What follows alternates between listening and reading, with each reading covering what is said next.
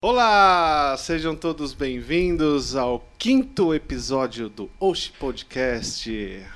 Onde aí, você vai ficar sabendo e vai aprender vários assuntos hoje. A gente tem um convidado formado em eletrotécnica, Heitor. Maravilha! Então, para você que é técnico de áudio, quer se tornar um, quer saber se vai desistir no meio do caminho ou não, a gente tem um convidado aqui, expert nesse assunto, junto com outro expert. Na verdade, ele ensinou o Heitor a ser. O cara é meu professor, bicho. Então, ele, ele, ele foi o cara que me inseriu no meio do, do, do áudio das produções. Gente, Isso Então- pode ser bom ou não, né? Porque revela a idade, né, cara? É, Meu preocupado Você, com isso. vocês estão escutando a voz dele aqui, mas a gente vai apresentar para vocês agora nosso convidado de ouro, mestre dos mestres, Léo Chaim. Léo Chaim, seja Uh, bem-vindo! garoto! Muito obrigado pelo convite, gente. É um prazer estar com vocês aqui, Will, Heitor. Mano, que legal, que legal estar aqui. Que, Que que. Maravilha, maravilha. orgulho de vocês.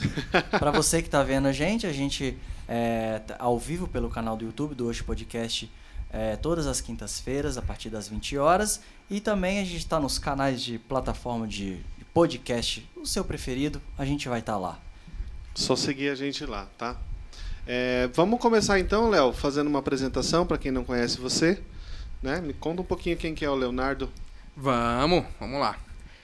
Cara, eu sou. Eu vim de família de músicos, né? Meu, meus tios eram músicos, tinham banda, meus primos sempre tocaram.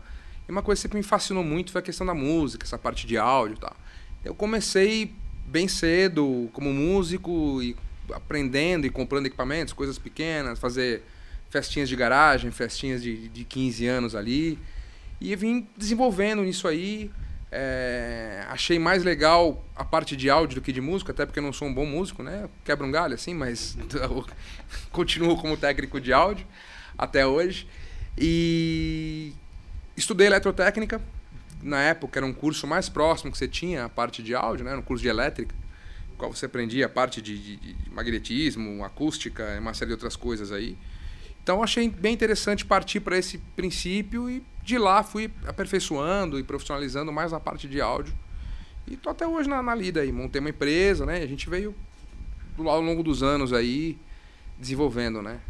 Muito bom. É, você falou que, que começou como músico, né? E depois, em algum momento, você passou a se interessar mais pela parte da, da produção, mais especificamente a parte do áudio. Qual foi esse, esse momento que você resolveu mudar de. Da, não é mudar de área, é a mesma área, né? Mas É. qual foi esse momento que você decidiu passar para a, cer- a certo técnica? ponto, as coisas correram em paralelo, né? Em 98 a gente montou um estúdio, inclusive você participou.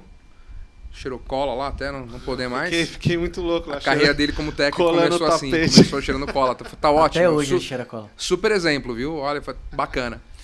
E nessa ideia do estúdio, as pessoas começaram a gravar e começaram a perguntar por que a gente não locava aqueles equipamentos que eram de ponta, que eram legais.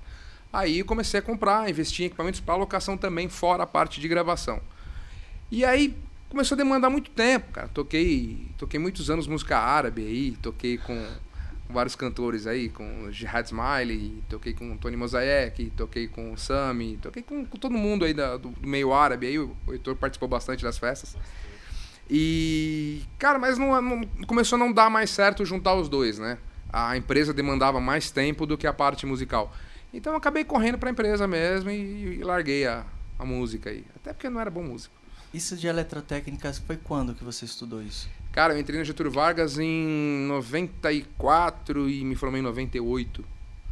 Final de 98. E nesse ramo, porque assim, antigamente tinha. é, já existiam uns técnicos assim, aquelas coisas maiores de gravação, de shows, e eram os equipamentos, vamos dizer, analógicos, né? Tudo analógico, tudo analógico. Pra você aprender, pra ser o técnico, é, vamos dizer, pra shows, essas coisas, era eletrotécnica ou tinha outros tipos de cursos assim, pra você ser aquilo? Na verdade, assim, naquela época, né, em 95, aí praticamente quando comecei, 94, 95, é, você se falava em estrada, né? Você se falava em aprender o áudio na estrada. Não, o cara vai mexendo, uma hora fica bom. Sempre foi, assim, nessa ideia de estrada. Não, vai vindo, vai indo. Tinha alguns cursos, né? Meu primeiro curso de áudio é, eu fiz em 1995. Tinha 15 anos. Foi com um cara chamado Solon Petraru, que era de uma empresa chamada SPX, Sistema Eletroacústico, falecido já. Mas um grande professor, um cara que me mudou assim a, a mente, né? Mas você não tinha, você tinha o, o, como mexer com o áudio, mas você não entendia muito bem as técnicas, né?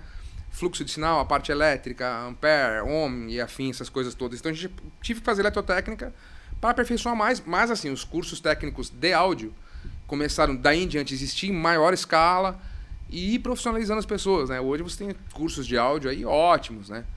Tanto no Brasil quanto fora do Brasil, mas infelizmente são cursos livres, não são cursos que te dão uma formação gradual. Né? Hum. São cursos sem, sem MEC aí. Entendi. É, Léo, eu queria te perguntar uma coisa, mas é, vamos entrar mais na área do. do porque assim, é, o nosso podcast também tem como. Um, um dos objetivos é melhorar a produção geral, né, da, da, da galera que que está começando ou não também, a galera que já tem um tempo de estrada, mas enfim. É, eu queria que você falasse um pouco sobre a importância, porque assim, só contextualizando, tá? O, no nosso meio, por exemplo, né, onde a gente está mais inserido, que é o forró, é, não é a exceção, claro, de bandas maiores, Fala Mansa, etc. É, não é, é não é um costume né, que as bandas andem com o seu próprio técnico de áudio, né? É, então a, a, maioria das da, da no, no, circuito que a gente trabalha, né? Trabalhava, estamos parados também. Sim. É, mas era, era comum que você fosse se apresentar nos lugares e usasse ali uh, uh, os serviços de quem estivesse já trabalhando ali na casa e tal. Então eu gostaria que você falasse um pouco sobre a importância de da banda ter o seu, uh, o seu técnico, técnico acompanhando na. Casting. Ah, na verdade, eu acho assim. É... Vamos, vamos falar pré-pandemicamente, né? Que agora está tudo atípico, a gente está parado há um ano aí, tanto os técnicos quanto as empresas, tudo mais, estão passando essa necessidade aí. Então, pré-pandemicamente, é, é uma, é uma cadeia alimentar, né? O músico, ele tem um cachê fechado para colocar numa casa. Aquela casa nem sempre ela tem um, uma despesa fixa que cubra o custo daquele músico. Então ela vai oferecer um cachê mais baixo. Oferecendo um cachê mais baixo, o cara não leva um hold, não leva um produtor, não leva um técnico. E assim, então, quer dizer, não é culpa da banda, nem culpa da casa. É, era um cenário, né? Então você vê casas de, de maior porte, com bandas de maior porte, você leva, você leva quatro, cinco, entre produção, entre hold, entre é, a pessoa que cuida de, de roupas, a pessoa que vai fazer a maquiagem, né? Então você tem um casting todo ali que, que vai junto, né? Uma, uma equipe toda ali. Uma... E, infelizmente, na questão do forró, é, eu acho que um pouco de relaxo da parte das bandas de imaginar que o técnico da casa vai desenrolar. Né? Você foi técnico de casa noturna por várias vezes, várias cenas na sua vida. Eu fui. É, inclusive, a gente trabalhou junto em casas, trabalhou separado. Eu coloquei você para trabalhar em casas, você me colocou para trabalhar em casas e vice-versa a gente sempre fez aquilo com maior amor e carinho. Né? É, independente do seu cachê como técnico de casa noturna, que lógico é menor do que um cachê de banda, por quê?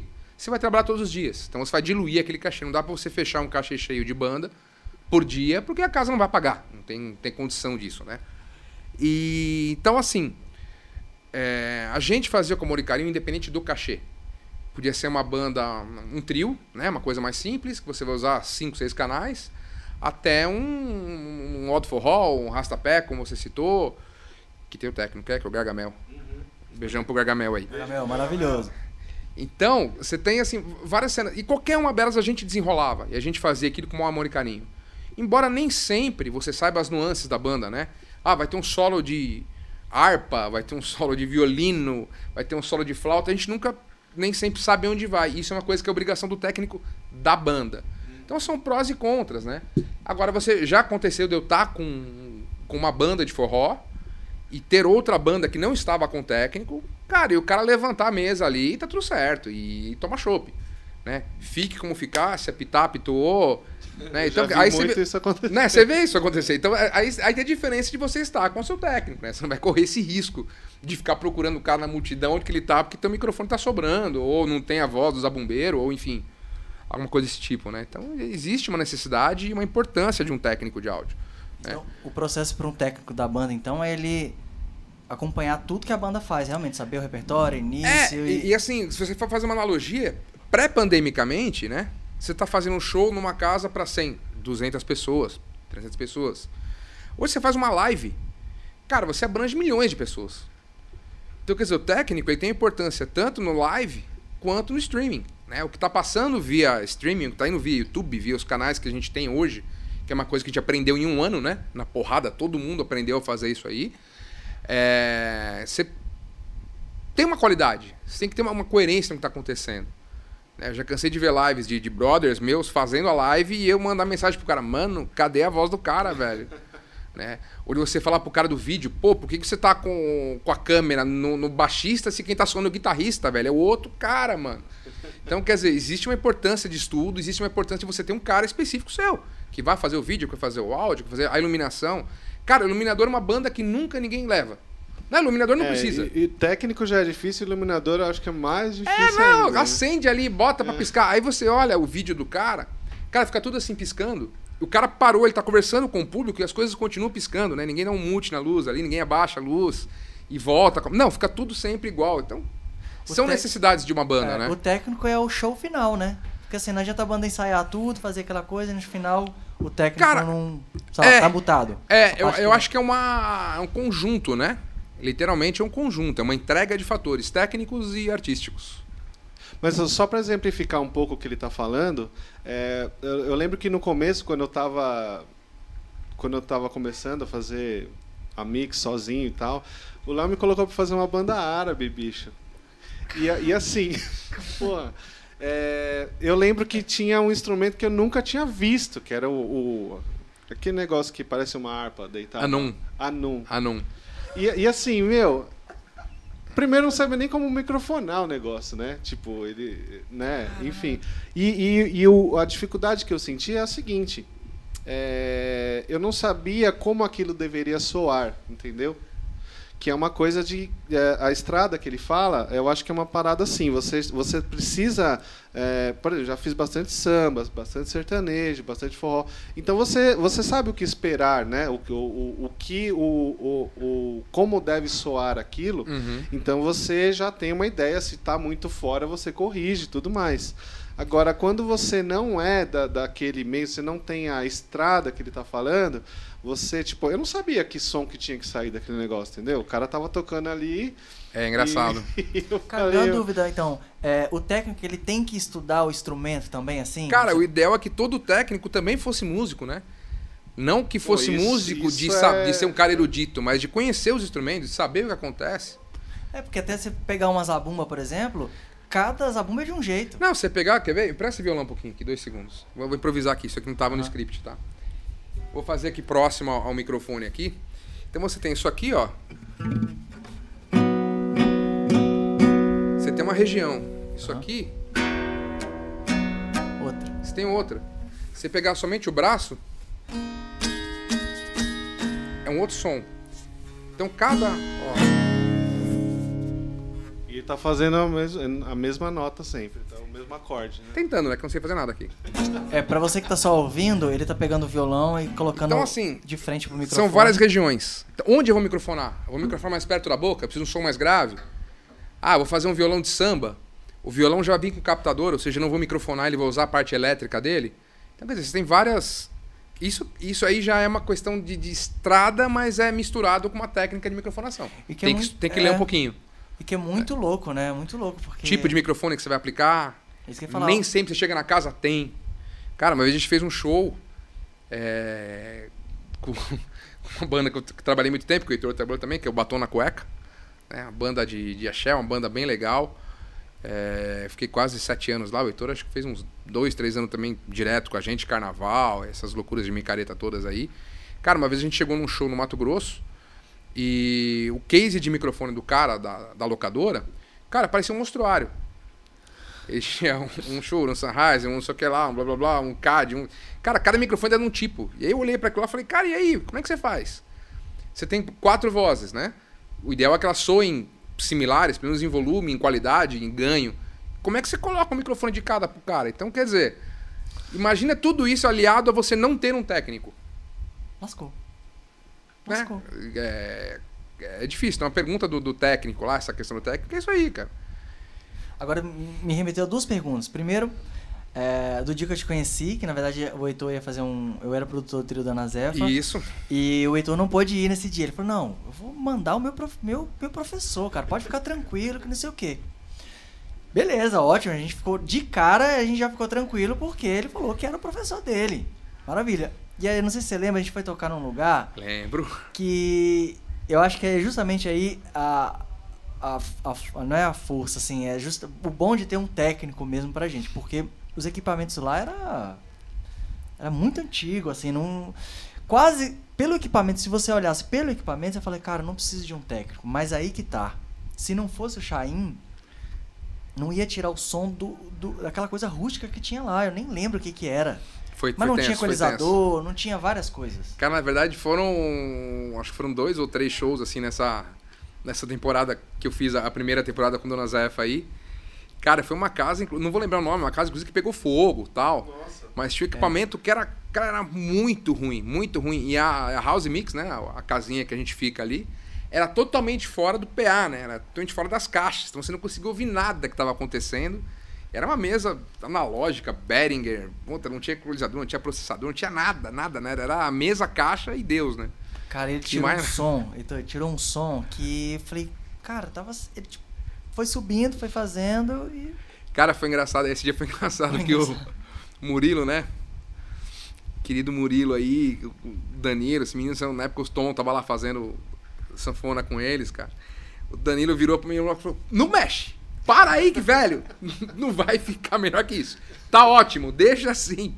Cara, foi um puta som, foi um puta show. Casa foi, lotada, foi, graças foi, a Deus. Foi casa lotada e foi maravilhoso. E o som foi justamente isso. Engraçado essas situações aí. Essas... É, foi, foi muito maravilhoso mesmo. E o Danilo faz isso mesmo, né? Ele fala, quando chega num ponto ali que ele tá satisfeito, ele fala assim, não, cara, vai lá, vai tomar um chopp, pega uma sai daí, né? ali, sai daí. E para nós isso é complicado, né? Porque a gente fica, a gente, né? A gente não fica confortável em não estar monitorando a parada o tempo todo, né? Enquanto tá rolando ao vivo, né? É, quando então... você é técnico da banda, em específico, você tem essa dedicação, né? Você tem que ficar junto ali, ver o que tá acontecendo, e analisando ali, e, cara, corrigindo alguma coisa ou outra que surja. Ou, né? É, o técnico, é, ele é, é um cara que ele vai se atualizar a vida inteira, né? Hum. O desejável é que sim. Tem alguns aí que pararam no tempo, mas o desejável é que sim, é que se atualizem o tempo todo. Mas é te força isso, assim, mesmo que o cara não queira, tem uma hora que vai forçar ele. Cara, o áudio ele muda, eu acho que hoje, hoje na rapidez que está, ele muda a cada seis meses, um ano. Fazendo um comparativo assim com a tecnologia, vamos supor, de, de, de processamento, vai, de, de de PC, de notebook, enfim. Você acha que a, a, esse desenvolvimento do áudio, a tecnologia do áudio, ela se desenvolve mais, menos, igual? Como é que tá as coisas? Cara, eu acho que uma depende muito da outra, né? Porque hoje, praticamente, você tinha uma mesa analógica, né? Com equipamentos analógicos, tal, tal, tal, tal. Depois você passou para mesa digital, que já tinha aqueles componentes todos do analógico dentro da mesa digital, né? Então era só a mesa e mais nada. Hoje não tem mais a mesa. Né? Hoje você tem um pedaço de, de lata com os conectores ali, com uma CPU dentro, né? um processamento dentro dela, com os DSPs e efeitos, tudo dentro daquilo ali. E você faz pelo celular, pelo tablet. Então, até citando pro, pro Heitor agora uma, uma, experiência que eu tive recentemente. Cara, é o que você falou, tem que ir aperfeiçoando, né? Então, a gente tem um cliente em Ilhabela, o hotel DPNY, que é um hotel muito top. Tem um sistema montado lá com Bose e tal, tudo bacana. Só que eles tinham um problema de mixagem. Então, quer dizer, uma hora a recepção estava alta, uma hora estava baixa, uma hora eles queriam aumentar um pouquinho mais a pista, uma hora a praia estava baixa tal. E como resolver isso? Ah, mandava um cara com rádio e o cara ficava comigo, agora aumenta, agora baixa, agora aumenta tal. Cara, eu instalei uma mesa dessas de lata, né? Que é um quadradinho com conexões ali e uma anteninha. E a gente colocou essa mesa na rede do hotel. Então, em qualquer lugar que você esteja do hotel conectado na mesma rede, você consegue chamar o local. Então, quer dizer, os gerentes da, de restaurante, os gerentes de bar, o cara do TI, o cara da recepção, todos eles têm acesso ao volume das coisas. E aí o cara fala assim, pô, mas eu tô achando que a praia hoje ela tá com um som meio de lata. Isso é definição de um cara que é leigo. E eu tô aqui em São Paulo, como é que eu faço? Cara, eu tenho um TeamViewer que eu entro modo remoto na máquina dos caras e equaliza o som da praia daqui de São Paulo, cara. E o cara tá em Ilhabela. 300 km daqui, 200 km daqui. Demais. Então, assim, é é uma coisa que você tem que ir dedicando, né? Isso, ou isso muito mais hoje é ligado à rede. Porque hoje não existe mais aqueles multicabos, né? Que a gente passava no rodeio, aquela coisa. Hoje você passa um cabo de rede. Pesado, né? Pra Você caramba. passa dois de redundância. Mas é uma coisa assim que, cara, mudou muito. Mas isso é uma coisa que abrange mais essa coisa que você fala da eletrotécnica. Cara, já, já, mas aí já mudou de eletrotécnica. Hoje já é rede. Já é rede. Já é rede. Digital, né? Hoje você pegar um garoto aí formado em TI, que manje de rede, manje de protocolos e afins, cara, é, o tempo hábil que ele vai desenrolar isso é muito menor que eu e ele. Nós somos ainda semi-analógicos. A gente foi criado no mais analógico. Qual que é a vantagem disso? Nós temos as técnicas do áudio. A gente sabe tecnicamente o que está acontecendo com o áudio. Talvez esse garoto não saiba. Mas de resolver a mesa, conectar, ligar e fazer funcionar o negócio, o cara vai dar um pau na gente muito grande. Ah, com certeza, né? Demais. Quais que são as vantagens do analógico? E as desvantagens? E depois eu quero que você fale a vantagem e desvantagem do digital. Cara, é... Boa pergunta, hein, cara? Ai, obrigado, Nossa, eu cara. queria ter Eu tô no meio de dois pergunta, técnicos cara. aqui e... Não, então, cara, é, é muito simples, né? Pra quem tá assistindo a gente aí, que não tem essa técnica toda aí de áudio. Cara, o analógico, ele é o real. Né? Eu tô falando, você tá falando, todos nós estamos falando analogicamente, né? A gente está desenvolvendo um deslocamento de massa de ar, que vai até o tímpano do outro e assim por diante. Então, isso aí é o analógico. Né? O analógico, se você for analisar ele em elétrica, ele é uma senoide, né? ele é uma onda senoidal. Ou seja, ele é uma, um ciclo, né? ele é uma bola, né? um ciclo de 360 graus, dividido em duas partes. Então você tem uma onda positiva, uma onda negativa, uma onda positiva, tal. Isso em todas as frequências. A grave tem uma amplitude maior e uma frequência menor. E assim por diante. né? Até você pegar os agudos, que tem uma frequência muito mais alta. Então, isso é um analógico. Aí você vai no computador, que a gente desde criança ia lá no Paintbrush, né, faz um desenho, aí você faz uma bola. Ela fica redondinha, Na mão, assim. você vai. Não, no- pega o círculo no Paintbrush. Ou no AutoCAD, ou no Core e tal. Você vai dando zoom, você começa a ver aqueles serrilhados. Você nunca tem um círculo perfeito. Por quê? Você está usando binário. Você está usando 1 e 0, 1 e 0, 1 e 0. Não tem condição de você fazer uma coisa redonda, redonda, redonda. Ou seja, o analógico, você não consegue reproduzir ele num PC. Né? Essa é a questão do digital. Então você imagina que você tem um degrau. Né? Nunca fica redondo, perfeito. O que você pode fazer com as técnicas de hoje, ah, você usar uma definição de 24 bits por 96k, tal, é reduzir o tamanho desse degrau. Você deixar ele mais próximo meu- do analógico. Mas o digital nunca vai ser analógico. Essa é a, a diferença, né? Da... Nunca serão. Mas é, é um puro. É... Como é que eu falo? A mesma coisa que o cara que escuta o vinil e fala que o vinil, o CD nunca vai ser um vinil. Por O CD nunca vai ser um vinil. É essa. O CD nunca vai ser vinil. O, M- é, o MP3, então, cara, não vai ser nem CD. Nem. né? É, né? Um, um streaming aí, um Spotify, um Deezer. Cara, ele não vai ser nem um CD. mas tá pela, pela tecnologia, então. O cara que aprecia aquilo e. Cara, vamos colocar em 80% dos casos aí, as pessoas não vão notar. O cara quer praticidade. Eu uso Deezer o dia inteiro, cara. Eu não uso mais nada. Eu não tenho, no meu carro não tem mais nem CD player. É só Deezer. Qualquer lugar que eu vou, qualquer plataforma, cara, caixinha Bluetooth ali, ligou e acabou. Na minha sala de casa eu tenho um sistema analógico, umas caixas legais, um sisteminha valvulado. que é muito poder- bacana, por sinal. Como é que é esse sistema? Vale a pena, o- vale a pena o convite dele pra ir lá Vai ouvir, lá ouvir. ouvir um, um disco lá, um vinilzão lá, um bolachão. Então todo. Porque isso é pra quem curte, cara. Isso é uma coisa restrita. Mas, a, a grosso modo, cara, todas as mesas de som hoje são digitais. É, o, o streaming, a- a- o modo de você passar esse áudio hoje, ele é digital. Até a TV da sua casa é uma TV digital. Então, quer dizer, tudo isso é convertido. E a mesma coisa acontece, não sou expert nisso, né? Mas com imagem. Né? A imagem analógica, você tinha uma- um calor, você tinha uma temperatura de cores. Hoje você tem outra. Né? Você pode mudar, você pode articular. É o que a gente faz com áudio. Você pode maquiar, fazer o que você quiser com aquele áudio. Ah, você tem muito mais agudos do que você tinha no vinil. Você tem muito mais subgraves que você tinha no vinil. Bacana. Só que não é um áudio analógico. E também passa por uma questão de praticidade. Eu, eu imagino que foi muito importante o desenvolvimento recente do, dos equipamentos por conta do, do, da logística, né? Porque antigamente você tinha que ter, para fazer um show de médio grande porte, você ia ter que ter uma mesa de som que ia ser maior do que essa mesa que a gente está usando aqui. Além disso, você ia ter que ter uma geladeira Hack, do né? lado, O- De periféricos. um rack de periféricos, onde você é, Sem canal contar- por canal Sem você contar ia que era um dia pra montar, né?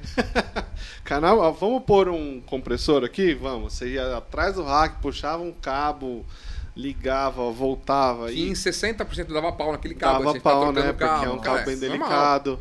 E então, enfim. E, e é isso. E hoje em dia você já consegue com uma, com uma parada bem reduzida é, a questão do espaço mesmo, transportar. Não só ó, essa parte da mesa de áudio, né, que tá tudo, todos os periféricos estão inseridos nela, mas também a questão do, das caixas, né, do, do que reproduz, sim, né. sim, as caixas de som hoje são infinitamente menores, né? Você ia ter que, antigamente você só fazia um show de médio grande porte com uma carreta, né? Você precisava ter, né? Agora hoje hoje é tudo van, infinitamente menor. Hoje você consegue resolver muita coisa com, com pouca coisa, né? O- os custos mudaram, né? Os custos hoje são um pouco mais altos para você ter uma caixa do que o custo que você tinha uma caixa antigamente. Mas a eficiência dela é. Você não precisa ter três, você tem uma só, você resolve. Mas, mas essa questão de custos, porque eu lembro que, assim, na época, eu não sei fazer um comparativo, assim, mas é, imagino que. Eu lembro que uma mesa, uma boa mesa, era uma fortuna também, né? Será que se Sim, você for sim. comparar com, com, com os dias atuais? Cara, não, não. É, é compara- é- cara, comparativo é por qualidade, né? Você tinha uma mesa analógica boa, com periféricos bons, você vai comprar uma mesa digital hoje boa, né? Mas assim, é, eu digo com relação à caixa acústica, não tem mais aquela caixinha montada na, na lojinha ali, que era uma. Né? Isso ninguém usa mais. Essas- esses áudios baratos, assim, caíram. Você hoje tem uma caixa mais cara, mas cara tem uma eficiência muito maior que aquele negócio. Então não vale você investir mais naquilo. Por exemplo, os fabricantes de amplificadores, hoje em dia. Cara, os caras estão muito em baixa. Tanto que várias empresas, fabricantes de potência, né, do, que é usado para alimentar as caixas acústicas, isso praticamente hoje não existe no Brasil. Você tem três ou quatro empresas funcionando e já dão demanda no mercado. Você tinha 20. Né? Porque hoje ninguém quer mais um amplificador e uma caixa passiva. Hoje compra uma caixinha ativa.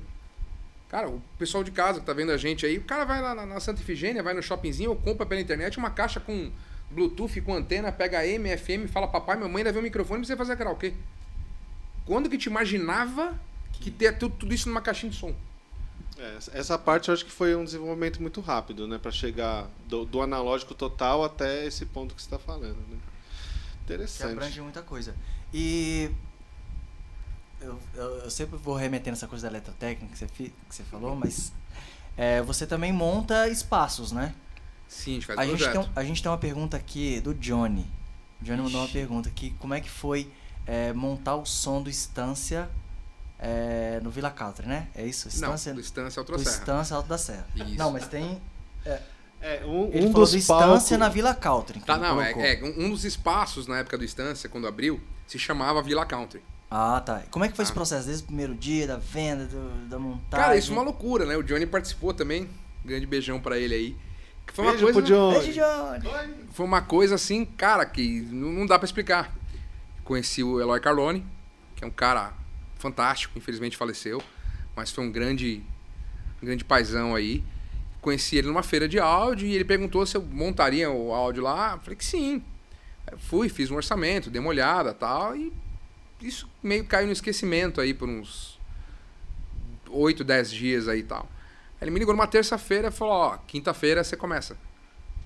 E a gente... Ó, fi. fi, Quinta-feira cara, vocês muito- você falou se é Léo Chain ou se é Leonardo Chain, né? Pra ele, coitado, sempre foi Leopoldo. Aliás, mentira, Leopoldo. Então, Ô, se ela- Leopoldo. ele sempre me chamou de Leopoldo. Cara, e e foi muito louco, porque assim, a gente montou a casa, cara, aos trancos e barrancos, não tinha equipamento. Tinha equipamentos que ele falou que tinha na casa, né? O, o dito multicabo, né? Que era, o, era um monstro pra gente montar, isso demora, né? Não, isso aqui é da casa, isso aqui é da casa, fica tranquilo. Chegamos lá, puta, cadê o multicabo? Os caras da locadora tinham levado embora, porque era deles, né? Então, quer dizer, foi um desafio em cima de desafio. O Johnny, cara, ficou louco lá, cara. Eu, Johnny. Cara, eu, eu, eu também participei. E eu lembro que no dia.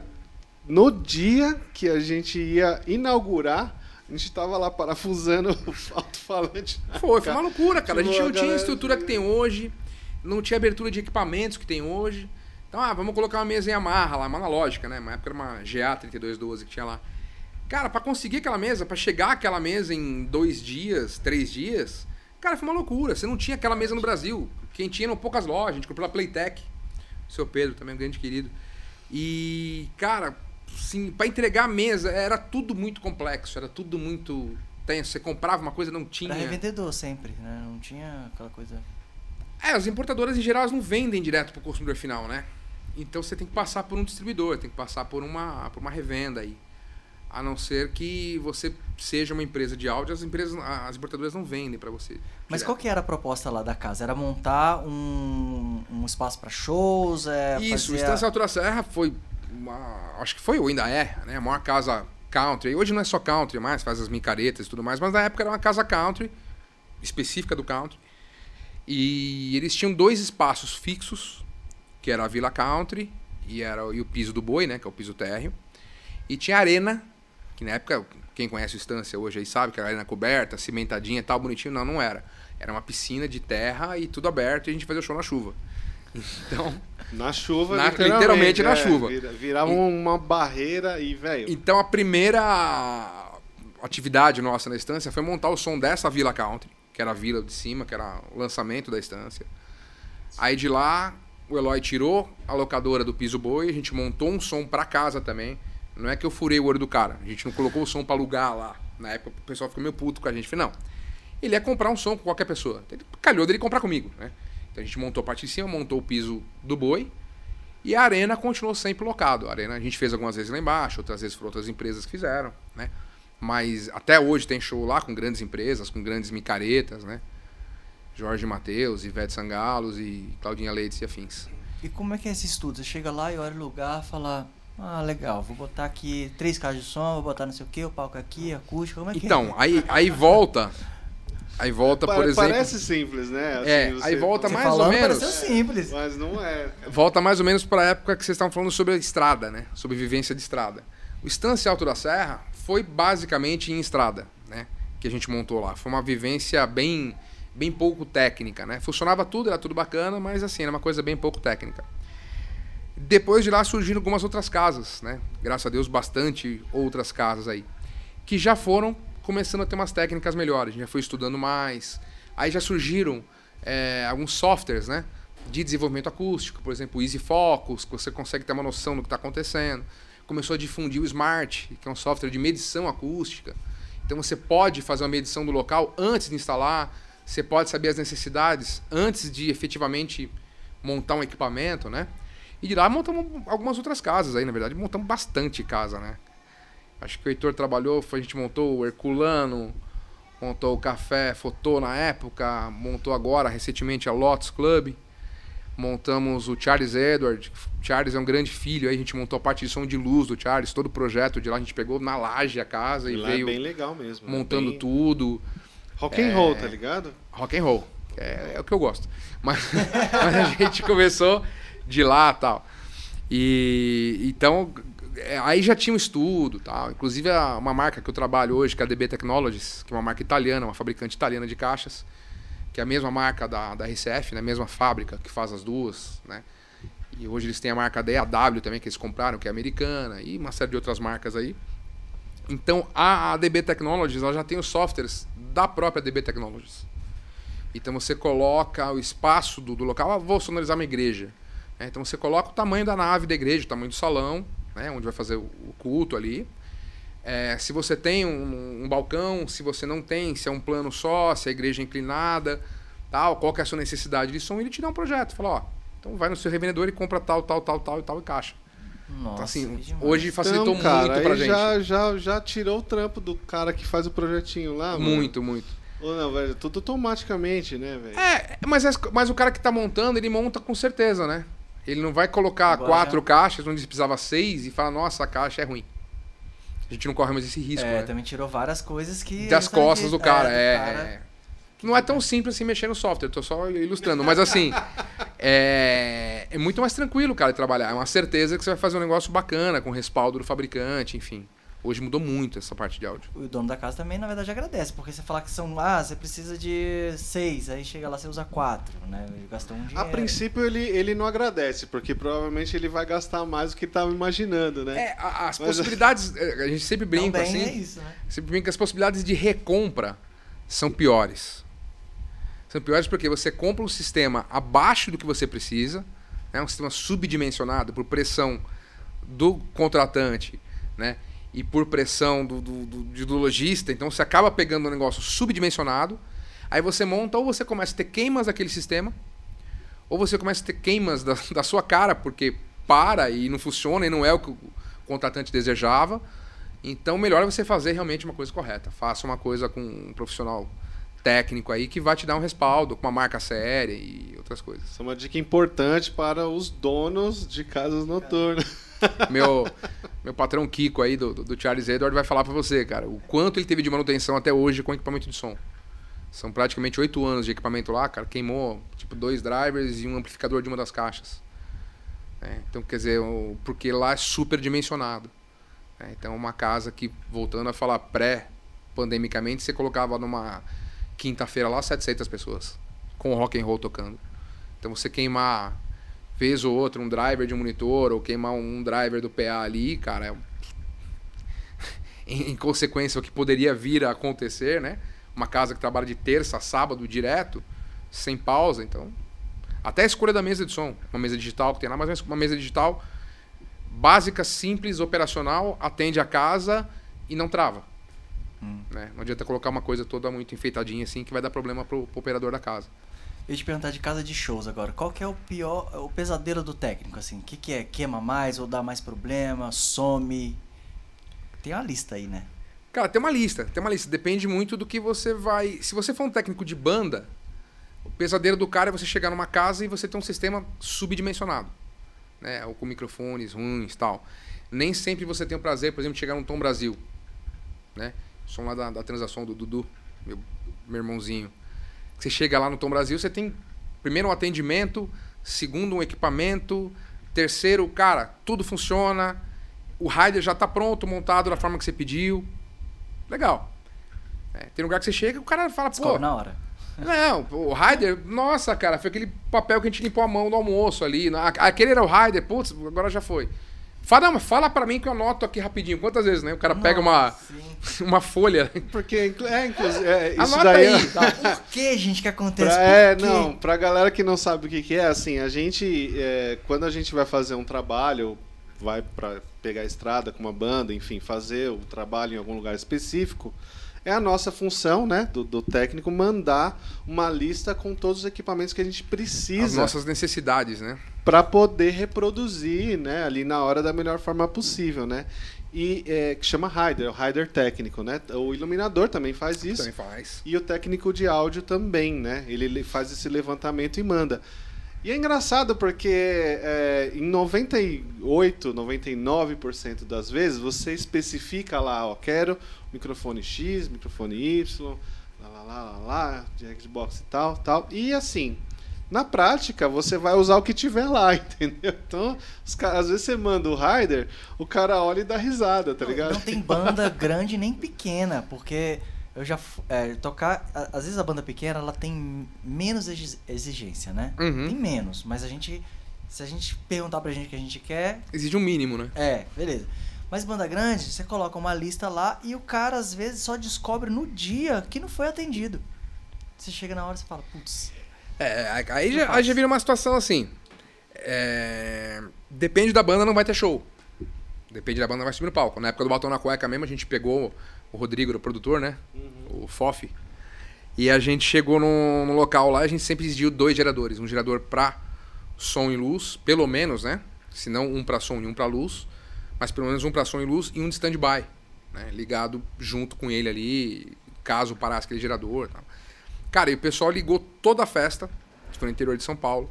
né, as barraquinhas, fritadeiras, o cordão de luz da praça, o palco, luz do palco.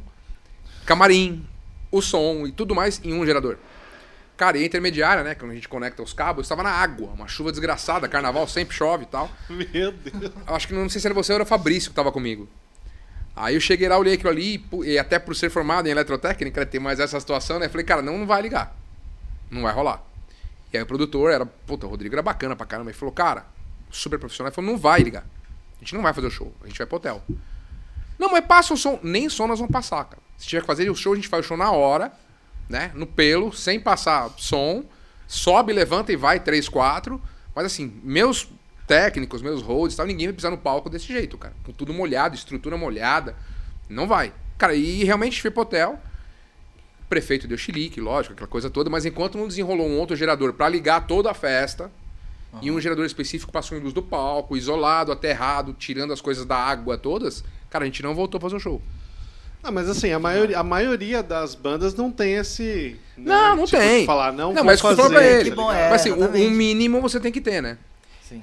É, então, voltando à questão do técnico que você falou, é assim. E também tem muito técnico que enfeita o pavão. tá? Os técnicos vão me xingar aí, fique à vontade, não tem problema, mas é uma opinião minha. Eu já passei por isso com alguns técnicos. Do cara ver alguma coisa no Google. Nossa, que legal essa mesa. Velho, exijo mesa tal, tal, tal, tal. Aí você coloca a mesa lá, o cara olha e fala: O que, que é essa mesa? Foi o que você pediu. Nossa. Cara, aconteceu há poucos anos aí, há quatro, vai, quatro, cinco anos atrás, Eu um técnico. lembro de uma. né? Eu já ouvi falar do Fala qual que é. Fala Ah, era, era, um, era um cantor internacional árabe, que ele pediu uma Uma mesa- Maidas, lembra, É, cara? meu. puta. Cara, quem tinha essa Maida só Não tinha, né? funcionando era um cara de Santos, o Jefferson, da locadora Jefferson. É, E eu, cara, meu brother falou, cara, pega a mesa aqui. Só que assim, pra colocar a mesa e o rack de periféricos nela, foi um caminhão buscar. Mano, foi inacreditável. A, mesa, com case, ela pesa 600 quilos. Que isso, era muito gente? grande, Vitor. E quando che- o cara chegou lá, o técnico, ele falou, oh, this is Maidas. Eu falei, é, eu tava no rider. Please, please, make a picture, make a picture, make a picture. O cara nunca tinha visto a mesa. Mas Quer dizer, o cara exigi- ele exigia aquela a mesa. mesa. Cara, a gente se desdobrou. Lógico que o- pro contratante isso é muito mais caro, porque eu falei, cara, eu vou colocar as mesas que a gente tem. Não, mas o cara quer a Maidas, o cara quer a Maidas. Puta, beleza. Manda vir a Maidas. Você que vai pagar, não, sou eu? Ou pode ser o caso também, ele falando, ou ele acreditou que ninguém ia ter, né? Meu sonho é pilotar essa máquina aqui. Agora- Então, a- agora eu tive o sonho. Agora, o lado inverso, né? A gente atendeu o Gypsy Kings em Angra dos Reis, fizemos um casamento lá com o Gypsy Kings. Foi top demais, uma experiência única na vida aí. É, a gente pegou, lógico, uma parceria com a Transação sempre. A gente levou assim, do rider dos caras, você tinha opção A, mesa tal, opção B, mesa tal, opção Z, tal. Sistema de PA, opção A, tal. Cara, a gente levou todo o rider com as opções A Nossa, que demais. o técnico da França, tanto de PA quanto de motor, chegaram lá e falou, cara, a gente nunca pegou isso nem na Europa. Todas as opções A. Nossa. Sim, fornecemos. Cara, o contratante pagou, ele queria o melhor né, pro casamento, tanto que cara trouxe o Gypsy Kings, ele não trouxe, sei lá, né? Então, foi muito louco. Foi uma experiência que você tem, Nossa. assim, de técnico e técnico. O cara agradeceu, o cara ajoelhou e falou, mano, nunca peguei isso aqui na minha vida. Tesão, Aí, então você, vê um, tesão, aí né? você vê um cara que chega lá, é, pede um bagulho que não sabe que tem e tem. Ou, cara, quantos técnicos não pedem mesas digitais hoje, das mais modernas, aí tal, tal, tal, tal, e não sabe usar a mesa? Que isso. Você é- chega na- Eu acho que o cara pede pra tirar selfie mesmo, né, velho? O cara... Pois é, e, assim, e eu acho que as coisas tinham que ser coerentes pela questão do técnico também. O técnico tinha que ser mais né? coerente, porque acaba gerando uma competição nas empresas de compra de material. né? Você comprou esse microfone aqui, tá, mas agora sai uma versão beta, que ele não é mais azulzinho, ele é preto. Ah, então eu não quero mais esse. Mas o que, que mudou? Não, mudou a cor. Não, eu não quero mais. E uma Isso acontece muito com bandas grandes no Brasil. Isso De restringirem a, a algumas empresas que só elas podem fornecer aquele material. Porque só elas têm cacife Cacife, para bancar né? aquele material. Existe- isso é uma coisa mais de ego ou o cara que exige mais pro mercado mesmo? Ah, eu vou começar a exigir isso aqui porque. Eu acho justo que exija para o mercado. Mas existe um limiar. Você não precisa colocar aquilo ali. Porque o cara vai. Ele vai pedir. Se você vai andar a 120 numa estrada, não vou dizer que você tenha um carro mil que ande a 120, mas ande forçado o tempo todo. É uma questão mercadológica, né? Questão Compre de... uma BMW. Compre uma Audi. mas não precisa comprar uma Maserati. Se você tiver uma BMW, você vai andar 120 o tempo todo, sem problema. Preciso de um pico de 240, ela vai. O Celtinha, o Corsinha lá, o 1.0 que você tinha, não vai. Você vai ficar no 120 forçando o tempo todo. Uma hora vai parar. Mas compra uma BM. Não estou falando para você comprar uma coisa abaixo. Compre uma coisa boa. Ofereça para o técnico uma coisa boa. Mas não que o técnico exija andar de Maserati para andar 120. É essa, uhum. mais ou menos, uma analogia, né? Você comprar uma Ferrari top para você andar 120 por hora. É, não, deu para entender. A é, analogia foi... às, às, vezes é um pouco coerente. Não estou dizendo que são todos os técnicos, mas às vezes tem uns técnicos que são incoerentes no que eles pedem. E às vezes você oferece uma coisa é. pro cara abaixo e o cara tira um ponto som e te agradece. Então não fica exigindo aquilo ali. Porque às vezes aquela conta que você falou atrás do, do, de levar um técnico pro show tal, às vezes ela não fecha porque as exigências técnicas são muito fortes. Então, às vezes, cara, várias vezes aconteceu pra gente na empresa de ligar, de, o cara na sexta-feira e fala: Meu, eu preciso de um som assim, assim, assim, assim, assim. Mas por quê? Não, contratei a banda e a banda não traz som. Cara, é lógico que banda não traz som. A não ser as bandas de baile, que tem por tradição levar equipamento de som, né? Mas as bandas não levam som. Banda top, o máximo que ela leva, um J Quest, vai levar o backline. O amp de baixo o cara gosta de usar, o amp uhum. de guitarra o cara gosta de usar, apesar que ele vai pedir um de stand-by igual lá da locadora, mas ele vai usar o dele. A bateria que o cara usa, então acabou. Isso as bandas grandes. As bandas médias e pequenas, nem isso elas levam. Elas exigem tudo no rider, porque não dá para ficar transportando isso que sai caro. Então, assim, peça uma coisa coerente para que o contratante possa colocar. Então, você tem de, de, sexta-feira para sábado um show com um rider de uma banda pedindo um monte de coisa, é viável. Inviabiliza o show, que inviabiliza a banda, que inviabiliza. Volta aquela história Volta do técnico. Quem vai sobrar? O técnico. Não, então já que tô pegando o som, mas teus meninos opera? Não, opera. Ah, então derruba o técnico. Eu comecei, uma vez eu comecei a fazer aula com o Heitor justamente por causa disso, porque às vezes é, a gente passa por tanta coisa com o técnico que às vezes ele piora mais o show, porque não às vezes pela qualidade dele, porque ele realmente não tá nem aí. Às vezes a gente passa por isso com alguns técnicos no show ali, que o cara às vezes tá puto com outras coisas e vai lá e fala, não, tá bom, tá bom pra mim. A gente cansou de escutar isso. Não, mas tá bom pra mim. Vamos encerrar aqui. E faz, né? Então eu aprendi com o Heitor justamente para saber o que pedir. Então, uhum. assim, eu não, também eu não sou daquele cara não, chato. Ser coerente. Fala, é, tira, coerente. tira 500, 315, né? Não sou. Não, não sei, ainda não sou, mas justamente porque só quero saber o que eu tô pedindo. Pra chegar e falar assim, cara, esse aqui que tá rodando um pouquinho, tira, né? Perfeito. É isso aí. É, vamos, vamos entrar numa parte. Vamos dar uma descontraída agora que a gente ficou num, numa parada tensa, né? É, mas assim, conta aí qual foi a maior roubada que você já pegou na estrada, Léo? O que, que foi o mais. você falou, cara. meu Deus. Não esqueça pra descontrair. Putz, cara, de roubada, velho. Hum. Cara, teve uma. Foi bem recente, assim, foi em Manaus. Cara, que era, foi tudo muito arcaico, assim, um sistema de som muito arcaico. E o CDJ tava no. Né, a gente produz o CD ali. Era uma banda de, de, de dance e tal. Então as bases eram gravadas em CD, cara. E o palco, ele mexia assim, toda hora pulava oh. o CD e tal. E aí colocamos pendrive e deu pau no pendrive, porque o CD player não lia e não tinha como substituir, não tinha ninguém do som para atender. Cara, os cabos tudo assim, tudo meio varal, assim e tal. Cara, e a artista pegou e falou, pô, chega, velho. Não dá, cara, não tem condição. Isso aqui tá uma merda. É, puta, pegou e saiu do palco, cara. E aí o pessoal que tinha lá era uma quadra de escola de samba em Manaus. Os caras foram pra cima da gente, cara. Eu catei o ear dela, assim, que tá, leva, leva o ear e o microfone, cara. E fui embaixo do braço, assim, correndo. Assim cara vai escapar, porque os caras queriam pegar a gente, né, cara? Com a camisa produção, vocês estão correndo para não, não, não tomar pedrada dos caras, cara. Acho que essa foi uma das. Isso. Cara, mas de roubada já teve várias, assim, né? De quebrar busão na estrada, esquecer coisa. Esquecer coisa pra na hora do show você falar, putz, É, não, não, vou trabalhar com nome, mas tem uns caras aí que esqueceram. Tinha que levar duas mesas pro show e esqueceram as duas. Não vou trabalhar com nomes. Mas Rio, né? Rio, você sabe que Rio, você sabe quem é, né? Nossa deu risadinha, você sabe quem que é ela. Ah, gente, um detalhe. O outro, eu não vejo é. problema é. nenhum. Só não levou nenhuma das duas mesas, mas foi tranquilo. foi suave. E aí você não tem o que fazer, né? Ah, volta, né? Volta pra trás. Ainda Descarrega o caminhão, que- volta buscar Ainda mesmo. bem que é- foi possível de voltar, né? É, era perto. Cara, mas roubada, assim, puta, são várias. Agora de cabeça pra lembrar, assim, eu vou, vou lembrando durante o E, nosso e- podcast e aqui. Questão de roubada também, como é que é? Não precisa dar nomes também, né? Mas é, como é que é músico também? Tipo, roubada de, de músico, assim, não sei.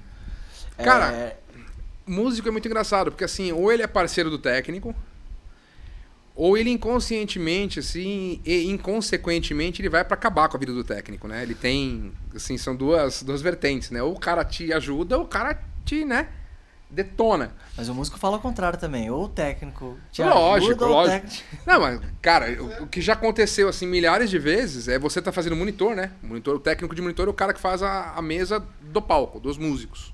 E o técnico de PA é quem faz o show pro, pro, pro ouvinte, né? Então, várias vezes, a mãe do cara tá na plateia e não ouviu o solo do filho, ou não ouviu o backing vocal e tal. E aí o cara desconta em você, velho. Porra, minha mãe não. Cara, eu tava fazendo monitor, velho. Você ouviu tua voz? Ouvi! Falei, então essa foi minha parte, velho. Não, não quero saber tal. Cara, e entra na van queimando o cara, e entra no ônibus queimando o cara, faz reunião com a produção, isso é normal. Cara, eu já passei por várias experiências dessas. Que não tem como tirar o certo e o errado. Às vezes é- são várias coisas. Né, Tafarel? São várias, são várias coisas. Não dá pra. Não, mas o que, o que, que daria pra você é, aconselhar no sentido de que qual que seria o comportamento ideal de um músico para que ele te Eu acho não que, não para que ele te ajude, mas assim para que o, que trabalho ser flua de uma forma mais eu acho que da forma que eu falei que todo técnico de áudio tinha que ter uma noção de música, não ser um puta instrumentista clássico, não é isso, mas saber o que são notas, o que são frequências, o que é ritmo e afim, pra você ter um desenvolvimento melhor como técnico. Eu acho que o músico tem a opção que você falou agora, de estudar um básico de áudio. Hoje você tem milhares de literaturas, aí, milhares de, de coisas online, youtubers e afins aí, que você consegue ter uma noção de áudio. Até pra você chegar no local e ver o que tem e o que não tem. Né? É, né, voltando à época do Batom na Cueca, era muito legal que assim, o, o Mamê, que é o nosso vocalista, ele esperava uma reunião antes do show. Então ele chegava assim, falava, ah, vem Léo, fale aí, fale. Falava, é o seguinte, hoje vocês esperam tal coisa, esperam tal coisa e vai parar tal coisa, tá bom? Vai parar? Vai, vai parar que tá uma merda, tá bom? Então já tá avisado, tá... Então o cara já subiu no palco ali de boa, parava, ah, parou, velho. Cara, tá tudo É, certo, é velho. ótimo, É ótimo. isso. Ó, previsão hoje é chuva. Vai chover, vai fuder tudo, vai ter que colocar tudo pra trás, cobrir os equipamentos, vai dar merda. Mas, cara, já era assim, previsto, já tinha uma. Não é o cara, pegar, o cara chegar lá achando que vai pegar o equipamento top do mundo e ter um lixo. Mas eu achei interessante essa dinâmica, legal, porque, né? Já a gente fazia, a gente o fazia. espírito ali, né? Do- Eu vou começar a implementar isso daí, cara. Mas Implementa. O Heitor, o Heitor Implementa. Não, mas aí cabe ao músico entender o que está falando. Porque mesmo na época do batom na cueca, nesse exemplo que eu tô dizendo, tinha músicos que achavam que não. E aí o cara fazia com que você ficasse mixando o fone dele o tempo todo.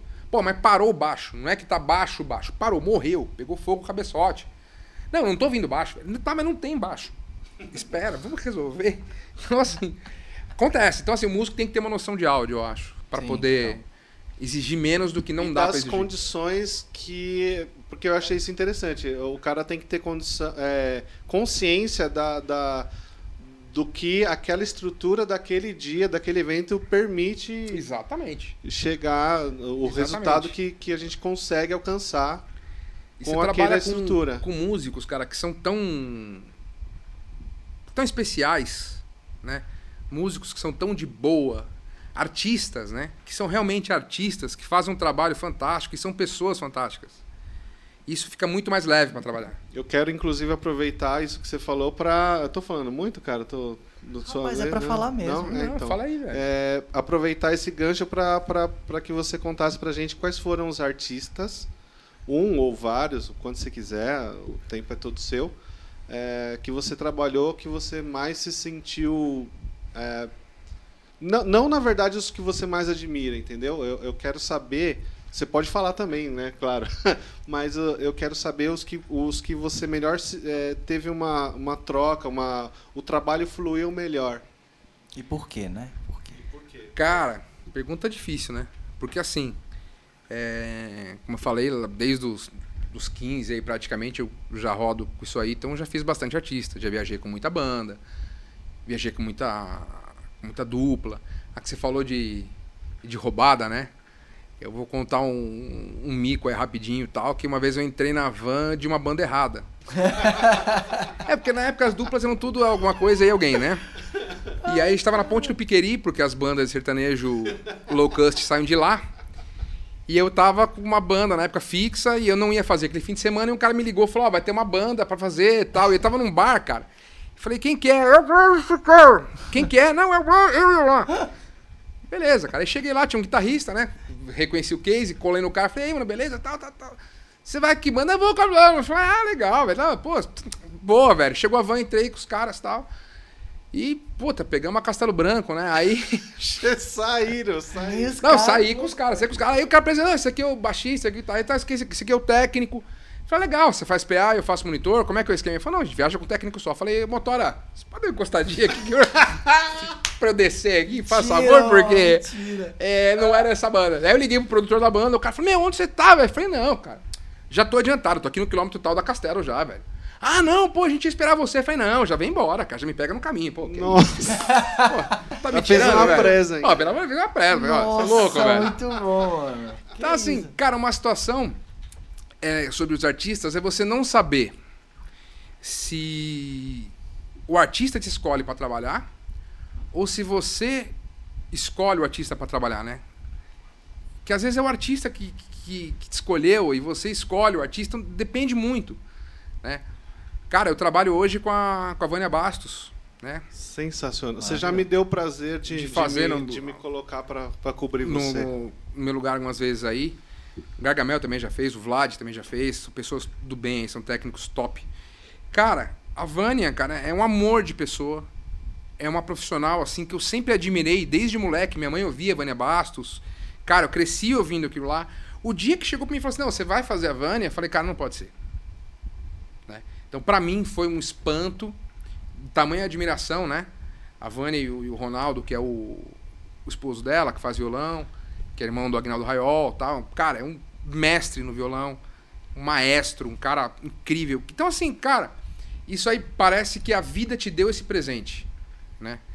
Então, cara, o Batom na Cueca, mesmo uma banda que eu trabalhei quase sete anos, cara, a gente sempre deu super bem, nunca teve nenhum problema lá, foi lógico que, tipo, o final de carnaval já era meio Big Brother, né? Tipo, o pessoal já queria se matar dentro do ônibus tal, derrubar um cara, esquecer o cara pra trás.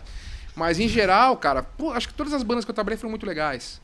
De artistas que eu já trabalhei, por exemplo, com o Jair Rodrigues. Cara, o Jair era um cara fantástico, velho.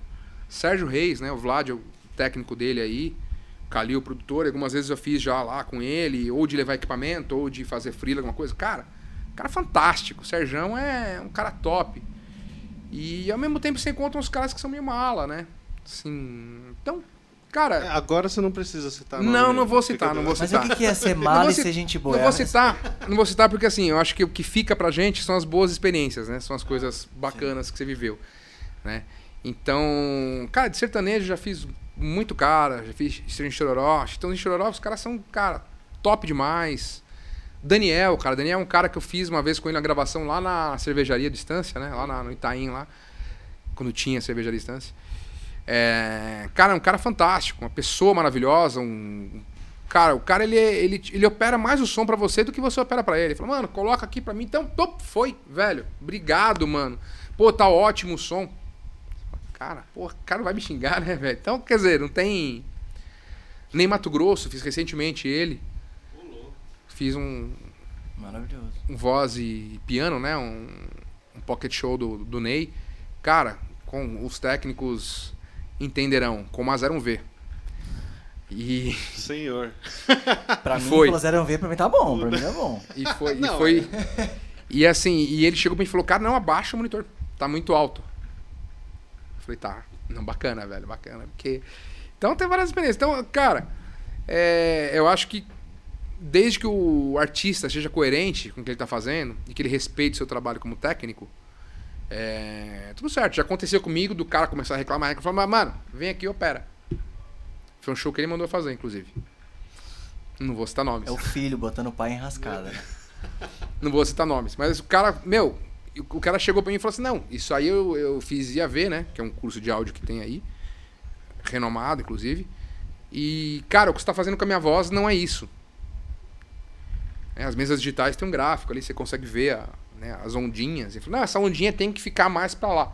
Quer dizer, se o cara tinha uma técnica de áudio, eu não ia falar nem em... Essa ondinha pra lá. É, ele falou, não, pô, a frequência que tá tirando minha voz não é tal, é tal. Eu falei, oi? É, não, essa ondinha aqui empurra pra lá, velho, minha voz não é assim. Eu falei, cara, então faça faça. Aí o cara fez, aí começou a pitar, começou a sobrar, né, no side. Foi num lugar pequeno, foi num CTN, foi tranquilo. E, cara, e aí eu desci do palco e fui fazer o PA. Deixei o cara o show inteiro sobrando. Falei, não, não vou colocar mais a mão na mesa. Entendi. Porque assim, na boa, você faz uma vez, tal. Não, não é. Não é que tava ruim ou que tava bom. É que ele cismou que a ondinha era mais pra lá. Falei, então, cara, coloca a ondinha no lugar que você quer aí, ó. Tô indo lá pra frente. Então que você fala de tudo, é, as boas relações, justamente essa fluidez, essa coerência e, cara, eu acho que a simpatia com o trabalho do outro também, né? Você fala, Respeito, né? é, Respeito. porque ele poderia, talvez, conversar com você, aprender muito mais, chegar assim, vem cá, isso aqui eu não sei falar, né? Por exemplo, se eu fosse o cara, eu ia falar, eu não sei falar, eu fiz um curso, mas, por exemplo, eu aprendi com essa ondinha pra lá. O que, que seria isso? Será que, né, poderia Aí você vai responder pro cara numa- assim: cada caixa que você usa é de um jeito. Então não dá pra você colocar sempre a ondinha no mesmo lugar. Porque a caixa que você fez lá no curso é um monitorzinho de referência, bonitinho, um Yamaha ali que tá todo bacaninha. Aqui está com uma caixa monstra com som monstro e conectado. Então se você deixar a ondinha ali, vai sobrar. Pronto. Seria a explicação que eu daria educadamente pra você. Entendeu? Educadamente é Sim, ótimo. pra não- E educadamente. Agora, meu cara, amigo, vem cá, que eu A partir, a partir da 15 vez que o cara fala que a ondinha tá no lugar errado, você fala, amigo, coloca a ondinha onde você quer colocar e eu vou lá fazer o PA. Porque tem essa situação também de você fazer monitor e fazer PA, né? Tem banda que leva um técnico só, o cara vai lá, passa o monitor, deixa todo mundo falando, todo mundo se ouvindo, tá legal, tá legal. Sai correndo e fazer PA, né? Isso é comum Milhões de também, né? vezes já aconteceu É comum. comigo. comum. É o formato acho que mais comum que tem É, é, que- esse. E como é que, que é, esse processo de som, como é que foi fazer uma banda árabe, cara?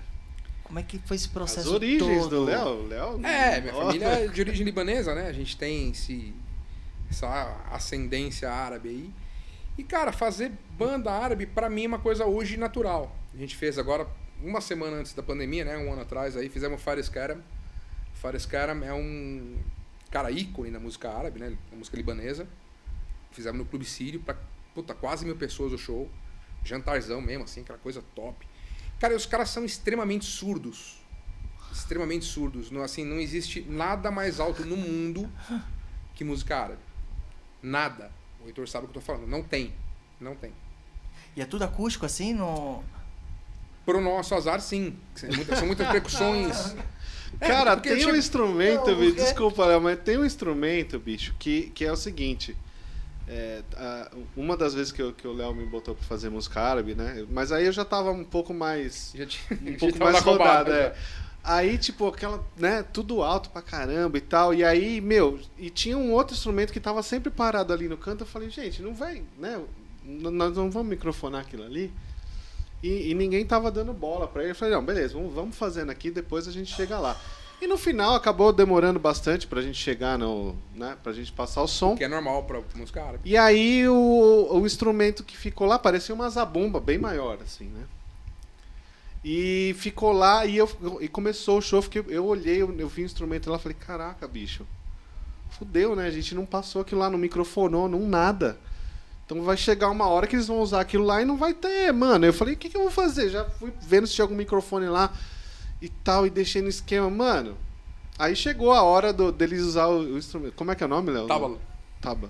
Taba, ele é usado no, no Dabk, né? Que é aquela dança de roda. Não, Bicho, é tipo um, O cara toca. Cê, Ah, cê- você usava um-. Você não usa uma baqueta em cima? Sim. Uma mace- Meu, o cara usava um tronco, velho. É, é um tronco de árvore. Não estou usa. zoando, Um velho. galho que você A usa pra- baqueta do cara era um tronco de árvore, brother. Não, é animal, é animal. E É ele alto. batia aquele negócio, velho. Mano, tava todo o som ligado alto pra cacete. Mano, o negócio acústico era incrível. Cobria tudo, mano. Pou, pou, eu falava, Então, meu. nesse show do cara, a gente tava com três desses. Você imagina como é que tava a altura do PA. Eram três caras tocando isso aí. amor. Não, é, foi... Não, mas é um- um- uma pressão sonora assim, cara, que Você, eu falou, nunca tinha você falou visto. que você tá acostumado, mas não é uma coisa fácil. Não, não é fácil. Não é fácil. Não é fácil. É, Primeiro, porque tem que ser tudo muito alto, né? E segundo, que as coisas nem sempre são é, eletrônicas, né? na verdade quase nada é eletrônico, quase nada é captado, é tudo microfonado. Então, cara, é uma treta. Porque você chega num ponto, o Heitor sabe, os técnicos que estão vindo aí, sabem quem não é técnico vai descobrir, que você vai levando o volume né, do, do microfone no retorno, no próprio PA, e chega um ponto que aquilo começa a sobrar uma frequência, começa a dar microfonia, né? Antigamente, quando a gente estava só na época da estrada, a gente abaixava o volume. A gente descobriu que não precisa só baixar. Quando você começa a estudar o áudio, você descobre que uma frequência em específico está sobrando. Não é o áudio que está sobrando. Aí você vai no equalizador, que é o aparelho que a gente usa lá, e tira aquela frequenciazinha e tal. Aí você vai levantando. Aí começa a sobrar uma outra frequenciazinha. Aí você vai lá e tira tranquilo. Cara, quando chega num limite de volume, você já capou tanta frequência, já tirou tanta frequência, você não tem mais som vindo. E é aí que o cara fala, eu quero mais volume. Cara, não tem como. Então, assim, aí começa a virar uma, uma briga física. Né? Uhum. Você tirou tanto aquilo lá que agora não tem mais. Não tem mais como colocar. Se colocar, vai voltar a sobrar. Então você destruiu o som, você amassou o som, porque o cara queria mais volume, só que ele acabou perdendo o volume. Então era mais fácil ele trabalhar com uma forma mais. E, e lá, pô, um pouco mais maleável ele na hora. O de... vocalista principal, eu coloquei seis retornos para ele, assim, ó. Pra tentar, mesmo capando, ter essa pressão vindo, né? Eram seis monitores só para fazer a voz do cara. Ele Mas não é reclamou, foi de boa. Mas aquilo que você tinha falado sobre é, todo técnico tem que entender um pouco de música, eu, eu realmente vou falar para você que é, eu acho que eu me tornei um técnico bem melhor no momento em que eu tive que tocar também. Sim. No, é, microfonado, enfim, com, com o som ali cara, rolando. Você entende, né, a coisa. Porque, você entende o que está fazendo. Porque, cara, eu não sei, mas assim, talvez você possa me dizer se isso já aconteceu com você. O, a, a dinâmica normal até então era, eu ia lá, né, passava o som, alinhava, alô, alô, pá, deixa eu aumentar um pouquinho aqui, ah, alô, alô, opa, nossa, tá da hora, passar, é, pré, né, antes da banda chegar, tá alinhando ali as paradas. Aí, meu, eu falava, porra, tá alto aqui, né, então o cara vai ficar felizão, beleza. E aí, mano, começava a passar de som tal, cara, oh, aumenta aqui pra mim, tá muito baixo tal. Aí, aí você pensava, eu pensava comigo, caralho, mano, tá tava alto, pra mano. Tá alto. Aí, será que zoou? Aí lá, não, tá normal. Aí o cara falou, oh, aumenta aqui pra mim, tá baixo tal. Aí eu aumentava, dava uma, né? Aí uma hora o cara, eu falava assim, meu, o cara tá me zoando, velho, porque tá, já tava alto, velho, tá ligado? Agora tal. Até o dia em que eu fui tocar, cara, que eu passei o monitor, eu mesmo passei, né? Porque eu sabia passar. E quando a gente começou a tocar, eu não consegui ouvir, velho. Eu falava, eu falei, caraca, velho. Porra, era verdade. E, isso cara... é uma facilidade das mesas digitais, falando da, da tecnologia. Zoando, né, e você poder hoje mexer remotamente, ou com o celular, ou com o tablet, né? Muitas vezes você pode ir lá do lado do músico, quando o músico reclama, pô, não tô me ouvindo, você vai do lado do cara. É, se você é o técnico da banda, você vai do lado do cara lá, o que foi, velho? Não, pô, aqui, ó, não tá rolando, né? Você consegue com o tablet lá e consertar essa situação que ele tá falando. Pois no analógico, velho, você tinha que ficar. Não, mas é porque no, no final das contas, se você nunca tocou, nunca teve nessa situação de estar tá tocando, você, não sabe você acha tá... que o cara. Você, é, eu vejo essa treta. Eu imagino que essa treta entre técnicos e músicos, quando, quando rola, né? É, é devido a isso. O cara. Um, você acha cara, que... E no fone, então? Que é muito mais subjetivo. Nossa. Quando você coloca o retorno, no, né, o in-ear, você coloca no músico, é muito mais subjetivo. Você pode ouvir o ear do cara e falar, meu, mas puta, tá um CD. Mas não é o cara que quer ouvir. Mas o cara quer ouvir muito mais a voz dele do que o resto da banda, ou muito mais a voz do cantor do que o resto da banda.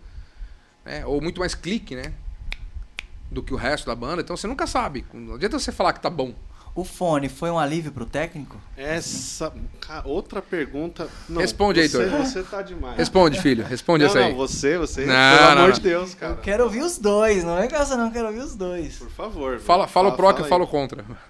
Cara, eu, eu acho que assim. É, tem, tem vários fatores. Vou falar um pró. Um pró do sistema de fone é que é, você elimina a, a questão da microfonia. Né? Ela deixa de existir, a não ser que ela venha de outro lugar, mas aí já é uma outra história. É, essa Do... parte da realimentação, assim, é, pro, pro músico, né, pro, aliás, pro técnico, é top. Você consegue trabalhar com é volumes top. muito mais altos, você pode até matar o cara com o fone dele, que não vai sobrar. Beleza. Não vai é apitar situação. nada, né? E também você não tem a, a questão do, do, do, som que vem do palco brigando com o som que você está fazendo aqui pro público, né? Porque o, o som que está lá no palco, às vezes, já várias vezes aconteceu. O som que vem do palco tá mais alto do que o que você tá aqui É. querendo. A gente chegou, exatamente, a gente chegou a trabalhar, por exemplo, do- do- dois exemplos. A gente chegou a trabalhar na Lotus, que é uma casa mais intimista, uma casa um pouco diferenciada, uma casa de um outro nível, e que tudo lá é eletrônico, inclusive a bateria. Até os pratos da bateria são eletrônicos. Então, se o técnico, e lá não tem monitor, lá é tudo fone. Então, se o técnico zerar as coisas no PA, meu, o pessoal fica fazendo mímica. Então, você pode passar o som da banda com a casa aberta, DJ tocando, o pessoal chega lá, senta, Ah, aqui aumenta aqui e tal. Cada um se ouve no seu fone, cada um resolve o problema com o seu fone. Aí o técnico vai ter o bom senso de abrir o PA na hora e fazer a- as nuances ali. Mas assim, já tá tudo pronto. Né? Então essa é uma puta situação do fone. Aí você pega uma casa que nem o Charles, por exemplo, que é de rock, que o músico do rock, principalmente os mais old school, não aceitam fone. É, os caras querem tocar no. Isso é uma semelhança com o forró, cara. Sim. Muito, Acho que todo né? músico mais, mais raiz, mais, mais roots, aí, cara, não, não aceita tocar com fone. O cara quer monitor, quer som alto. Tal. Os árabes mesmo, eles brigavam que assim, se aqui não tá alto, lá também não tá alto. Se eu não tá ouvindo aqui alto, não tem voz lá. cara, não tem nada a ver. Retorno é retorno, PA é PA. É, e se ele encher o saco do técnico, o técnico vai multar a voz dele na frente, ele vai achar que tá alto pra caramba, porque tá vindo o monitor dele alto. Então não, não confunda uma coisa com outra. Então os caras querem essa massa no palco, né? Então no Charles, por exemplo, que é uma casa grande, mas ela é curta, né? Você não tem um tiro muito longo, realmente como o Heitor falou, cara. O palco invade a casa. Aí você não consegue colocar no PA o que você quer. Tem um cara com um amp de guitarra desse tamanho, tocando, o palco tem 3 metros, o primeiro cara da, da frente só vai ouvir a guitarra. Né? Lá na Lotus, por exemplo, você não tem o amplo, é proibido. Lá todo mundo. Ah, quer tocar lá? Quer. Então vai tocar de fone. Então aí eu coloco o quanto eu quero de guitarra para que a casa ouça. Né? Tá na minha mão, tá na mão do técnico, né? E em outras casas não. Então assim, isso é um puta de um contra do, do retorno. Só que o retorno tem um pró, não sei se o Heitor vai concordar comigo, que é o tempo de você passar o som no retorno é muito mais rápido.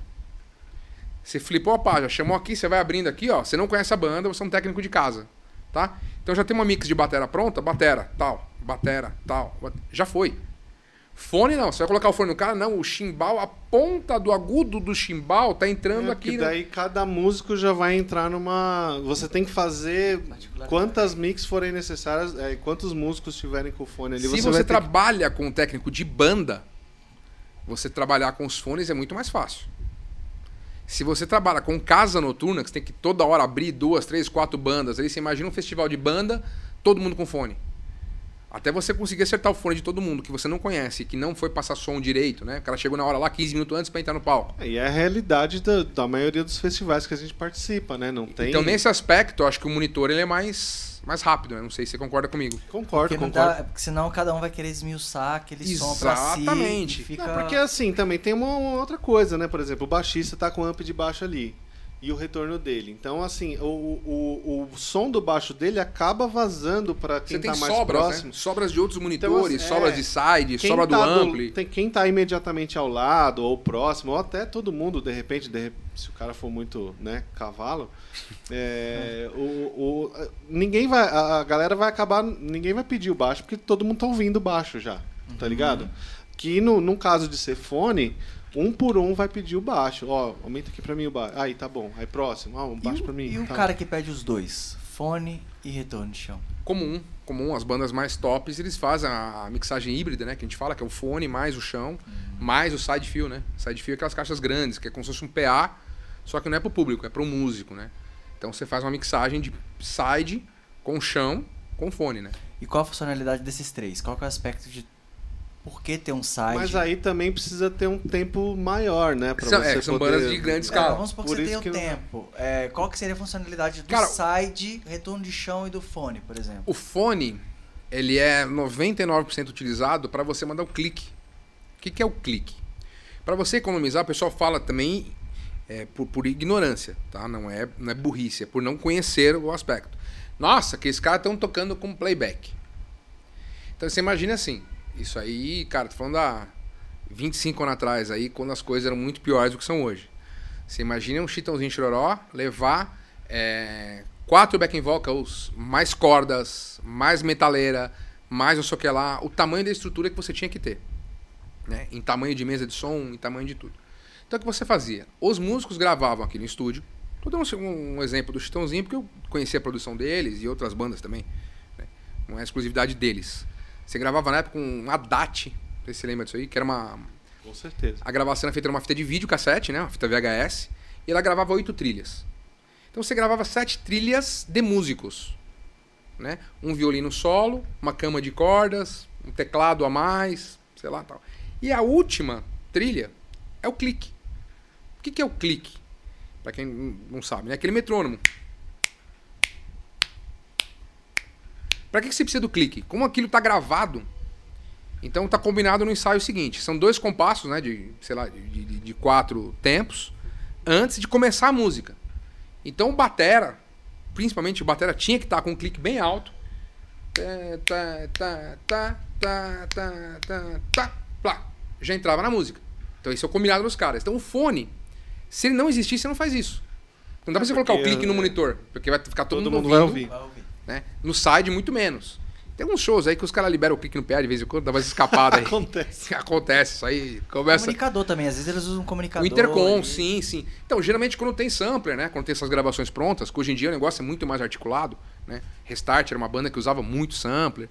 É, então, assim, você precisa ter um intercom. Você conversar pro cara, ó, galera, agora eu vou fazer a música tal, tá? Então na contagem a gente faz tal coisa. Até, hoje é até gravada essa voz, que a gente chama voz do maestro. Além do clique, hoje se grava a voz do maestro. Então o cara fala, a música vai entrar no terceiro compasso, tal, tal, tal, tal, não esquece de fazer o riff da guitarra. E entra a música, entendeu? Então o fone ele é muito importante nisso, né?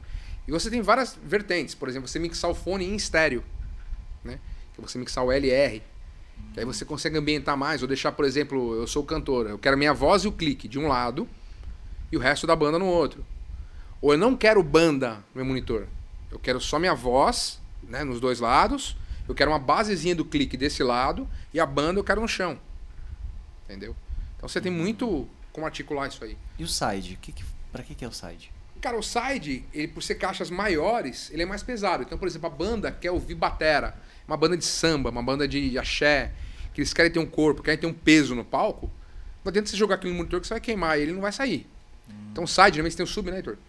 Os dois de 18 ali e tal. Então, você consegue botar uma marcação, um Eu Acho que bumbo é pro, ali. pro músico se sentir mais mesmo como se ele tivesse. Re- real- É. Realmente, né, realizado em relação ao que está acontecendo lá fora. Ah, Você se sente então mais próximo próximo do ao que, que tá- rolando. O side então é um reflexo do PA. Isso. Assim. Isso. É, pra ele se sentir inserido ali. Tem, pra- tem pra- músicos e, e técnicos que chegam num acordo até, já, já peguei isso na estrada, com banda inclusive grande aí, de usar o side, uma cópia do PA. Então exatamente o que está rolando na frente, lógico, com volume menor ou maior, enfim, mas a mesma mix. Então se você tem 30% de banda e 60% de voz, a mesma mix vai ser reproduzida no side. Tá? Isso é comum. Bandas que o, o artista fala, não, eu quero ouvir exatamente o que está fazendo na frente lá. Pra um técnico de som, de show mesmo, assim, o que, que é a melhor mix? Qual é a sua melhor mix? Você fala assim. Quando você não é obrigado, primeiro, a fazer o que o produtor está pedindo, que você pode fazer o seu som, né? que a banda confia em você, que você confia na banda. E segundo, que você não precisa colocar volume. Não, Qualidade, só não vou trabalhar com nomes agora, novamente, mas recentemente, agora em dezembro, nós gravamos uma live num teatro que era de um pessoal é, religioso, né? Então você tinha três, quatro atabaques, você tinha surdo, você tinha instrumentos de percussão, você tinha um coro com sete vozes para fazer os coros do- das rezas, né? Uma coisa do santo, né? Tinha o vocalista principal, dois violinos, cara, era uma orquestra. Tá? E era num teatro isso. Então não tinha necessidade de você colocar pressão. Então como eu fiz o PA, pô, então as sete vozes eu mixei com dois microfones de cima, é, abri as vozes em pan, né? Ficou estéreo. Cara, ficou tudo bonitinho. Aí chegou o produtor do evento e falou: Não, cara. Isso aí não é volume que a gente usa. Eu quero atabaque cobrindo tudo. Falei, cara, mas, pô, tá tão bacaninha e tal. E o pessoal que tava. Os próprios músicos estavam ouvindo a passagem falaram: Meu, Cara, tá tudo aberto os pans, né? Muito legal você abrir o estéreo, o LR, colocar uma coisa pra lá, uma coisa pra cá. Pô, tinham dois violinos, então vamos abrir um pouquinho pros caras fazerem um. Pra dar a impressão que tem dois violinos tocando, né? Não os dois chapados. Não, aí aumentou tudo, ficou tudo saturado, né? Porque o ambiente, uma hora satura, você começa a ter. Embolou, grave, batera estourando. Beleza, cara. Quer dizer, todo o tesão que eu tive de mixar aquele PA, tudo bonitinho, tudo bacaninha, tal. Por isso que eu volto a citar, por exemplo, o caso da Vânia Bastos. Cara, é uma banda maravilhosa, cara. Né? Sensacional. E eu acho interessante da dinâmica dela trabalhar que, assim, é... passagem de som. É, o comportamento dela é muito profissional, no sentido de que é, a gente chega no lugar e tal, a gente chega junto, ela fica ela fica ali num, num lugar enquanto eu, eu, ó, Vânia, eu vou aqui, vou dar uma pré-alinhada, depois a gente vai timbrar e ela observa aquilo, ela espera com toda a calma do mundo, chega a hora dela, ela começa a cantar e tal, e aí ela vai entendendo devagar, entendeu? Ela vai assimilando o que, que tá rolando e tal, aí Com o microfone dela, que ela leva o dela, que é bem legal dela, isso, porque ela tá é. acostumada. Aí ela entendeu. Aí, hum, quando ela entendeu, ela, ela fala, ó, pra mim tá ótimo. Ou então ela fala, ó, é, eu preciso. Quando eu vou pra essa região. Porque aí que tá, né? Você precisa saber, sim, é, seria, é desejável que você entenda. é, Enquanto músico, você entenda de áudio, mas você também tem várias formas de chegar no, no, no, no resultado. Por exemplo, ela fala assim, ó, quando eu chegar nessa região aqui, ó, ó eu preciso que, que, essa, que essa região fica mais destacada. Então você consegue. Saber qual que é a frequência. Você é a consegue, região. é, do, do- né? Você fala, pô, ela precisa dessa região, então vamos lá. E aí chegou, chegou, tá ótimo, acabou. Então assim, é, o músico, a gente tava falando do comportamento ideal, né? E então eu acho que também tem essa parte do músico saber é, se comportar né, nesse momento da passagem, porque é muito importante, né? Claro. É um dos, um dos momentos mais importantes, né, velho? Cara, e quer irritar o técnico, aí você tá passando a guitarra, o cara fica. Cara, Eu era assim, eu parei com isso. Eu ficava na velho. Cara, um dia eu tava com uma banda e eu tava, tinha usado um CD ali pra alinhar, né? Pra ouvir o PA e tal, mas ficou tocando o CD. Cara, e o tecladista. E eu passando, cara, o negócio do outro lado. O cara, cara, eu aumentei o CD na via do cara, velho. O cara falou, pô, você é louco, velho. Eu falei, não, é pra você parar mesmo.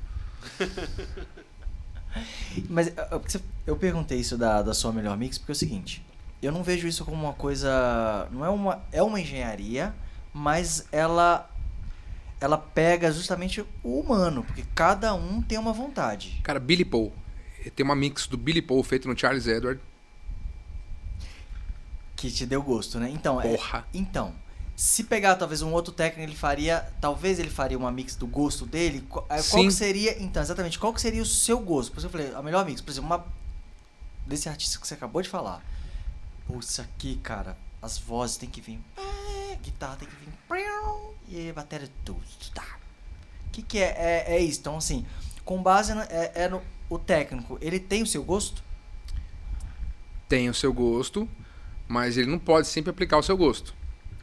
O Heitor vai confirmar o que eu tô falando. Se você faz uma batera, por exemplo, pra mim, melhor tipo de batera, é uma batera toda quicada.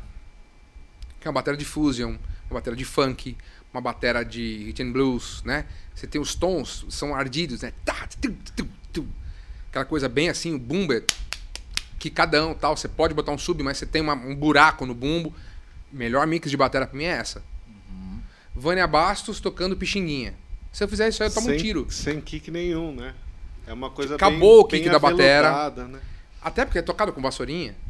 Nossa, é, é, é Jonathan super Sansão, elegante, o Jonathan né? Então, mas faz lá a tem, uma, batera. você tem uma inteligência de saber que o ritmo Mas é isso é o outro técnico. e tal. Isso é o técnico. E se você deter as técnicas de som? Não adianta eu fazer aquela batera sempre. Né? Agora o pessoal do forró aí chama da caixa cachorro, né? Vocês viram falando isso aí, não? O que, que é? O que, que é caixa Porra, velho. Vocês vocês que são do forró aí... por fora, tô por Cara, velho, forró, o risca-faca aí, o- Ah, o tá. safadão e tal, que uh, uh, uh, Ah, uh, aquilo é caixa cachorro, velho. Isso é caixa cachorro. Nem sabia. sabia que era caixa. Porra, aqui, velho. pra mim, Então, pra é, mim não, era um, dá pra- sei lá, um Dá pra fazer com coisa. caixa, velho. Dá pra fazer com caixa. Então, assim, Mas por que ca- caixa cachorro? caixa cachorro que chama que é dar aquela rosnada. É gru. Ah. Então, cara, mas assim, não, não dá pra você usar isso aí, por exemplo, num samba. Lá, lá, lá, lá, lá, uh, não vai, não vai acontecer. Então, cara, não adianta você deter uma técnica de áudio, né? Ou, não, minha mix é essa. Eu já briguei uma vez com o Mas técnico. existe, né? Técnico assim também. Não, minha Tem, tem. Existe, Tem, existe, cara. né? tudo Numa, bem, vai, uma das casas que a gente trabalhou aí, o Heitor até conhece o cara, também não vou citar nome aí. Cara, o som tava extremamente alto e a casa tinha problema com o psil. Aí o técnico nosso tá lá, o Fabrício, Uhum. falou, velho, não pode ser assim. Tem que abaixar um pouquinho. A minha mix é essa, velho. Cara, a gente tem problema com psil. Todas as bandas que vêm aqui seguram a onda e tal. A minha mix, meu som é esse, velho. Acabou. Aí veio o dono da casa.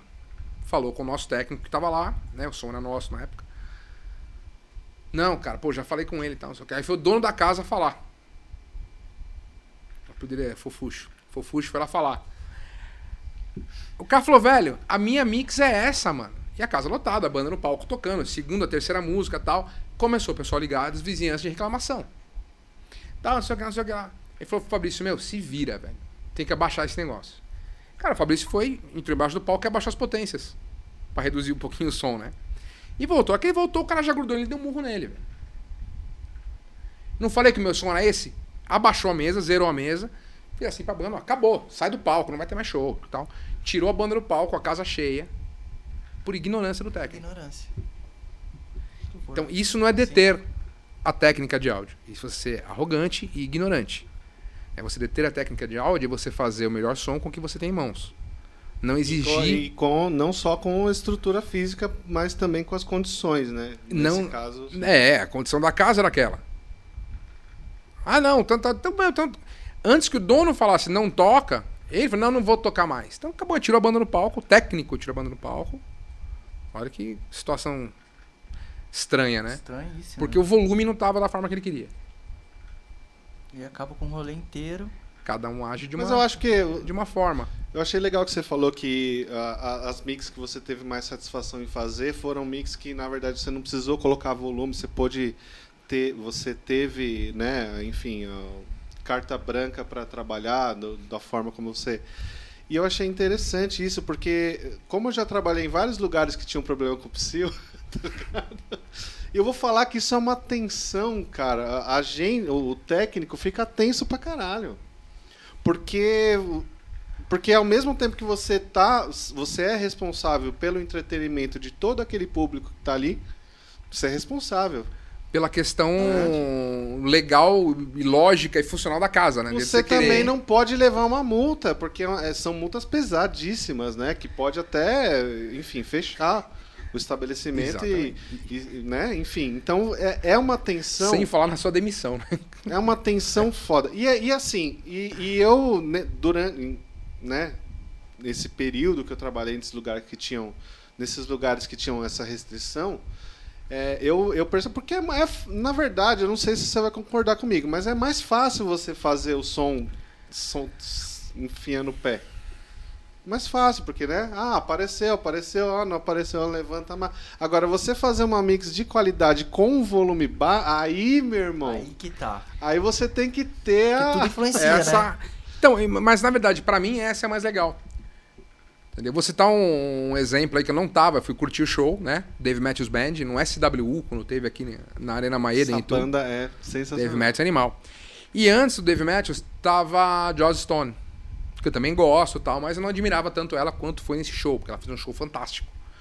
Cara, o áudio da Joss Stone, ele tava 70% da, da, da condição do PA ali, e tava perfeito, cara. Maravilhoso. Falei, mano, quando entrar o Dave Matthews, que tem muito mais elementos, né? Tem muito mais bateria do que a Joss Stone e tal, não sei o que lá. Cara, vai quebrar tudo. Vai ser fantástico. Errado. O cara, quando entrou, tinha uma tenda de eletrônico tocando a X metros de lá, e você ouvia aquele. Mesmo na Joss Stone, você ouvia aquele eletrônico. O cara, o técnico do Dave Matthews, ele quis cobrir aquela tenda. Então ele entrou com 100% do PA. Cara, ficou tudo alto, é isso que eu tô falando. Fica tudo. Todo mundo ouvia, tá, mas todo mundo ouvia tudo junto, né? que a gente chama assim em música e, e em áudio também é uma coisa muito importante você estudar, que são os 5T, né? Todos tocam tudo o tempo todo. Então, se você não tiver uma noção disso em música e uma noção disso aqui em áudio, de você não colocar tudo alto o tempo todo de todos os músicos, cara, sua mix não vai ficar boa.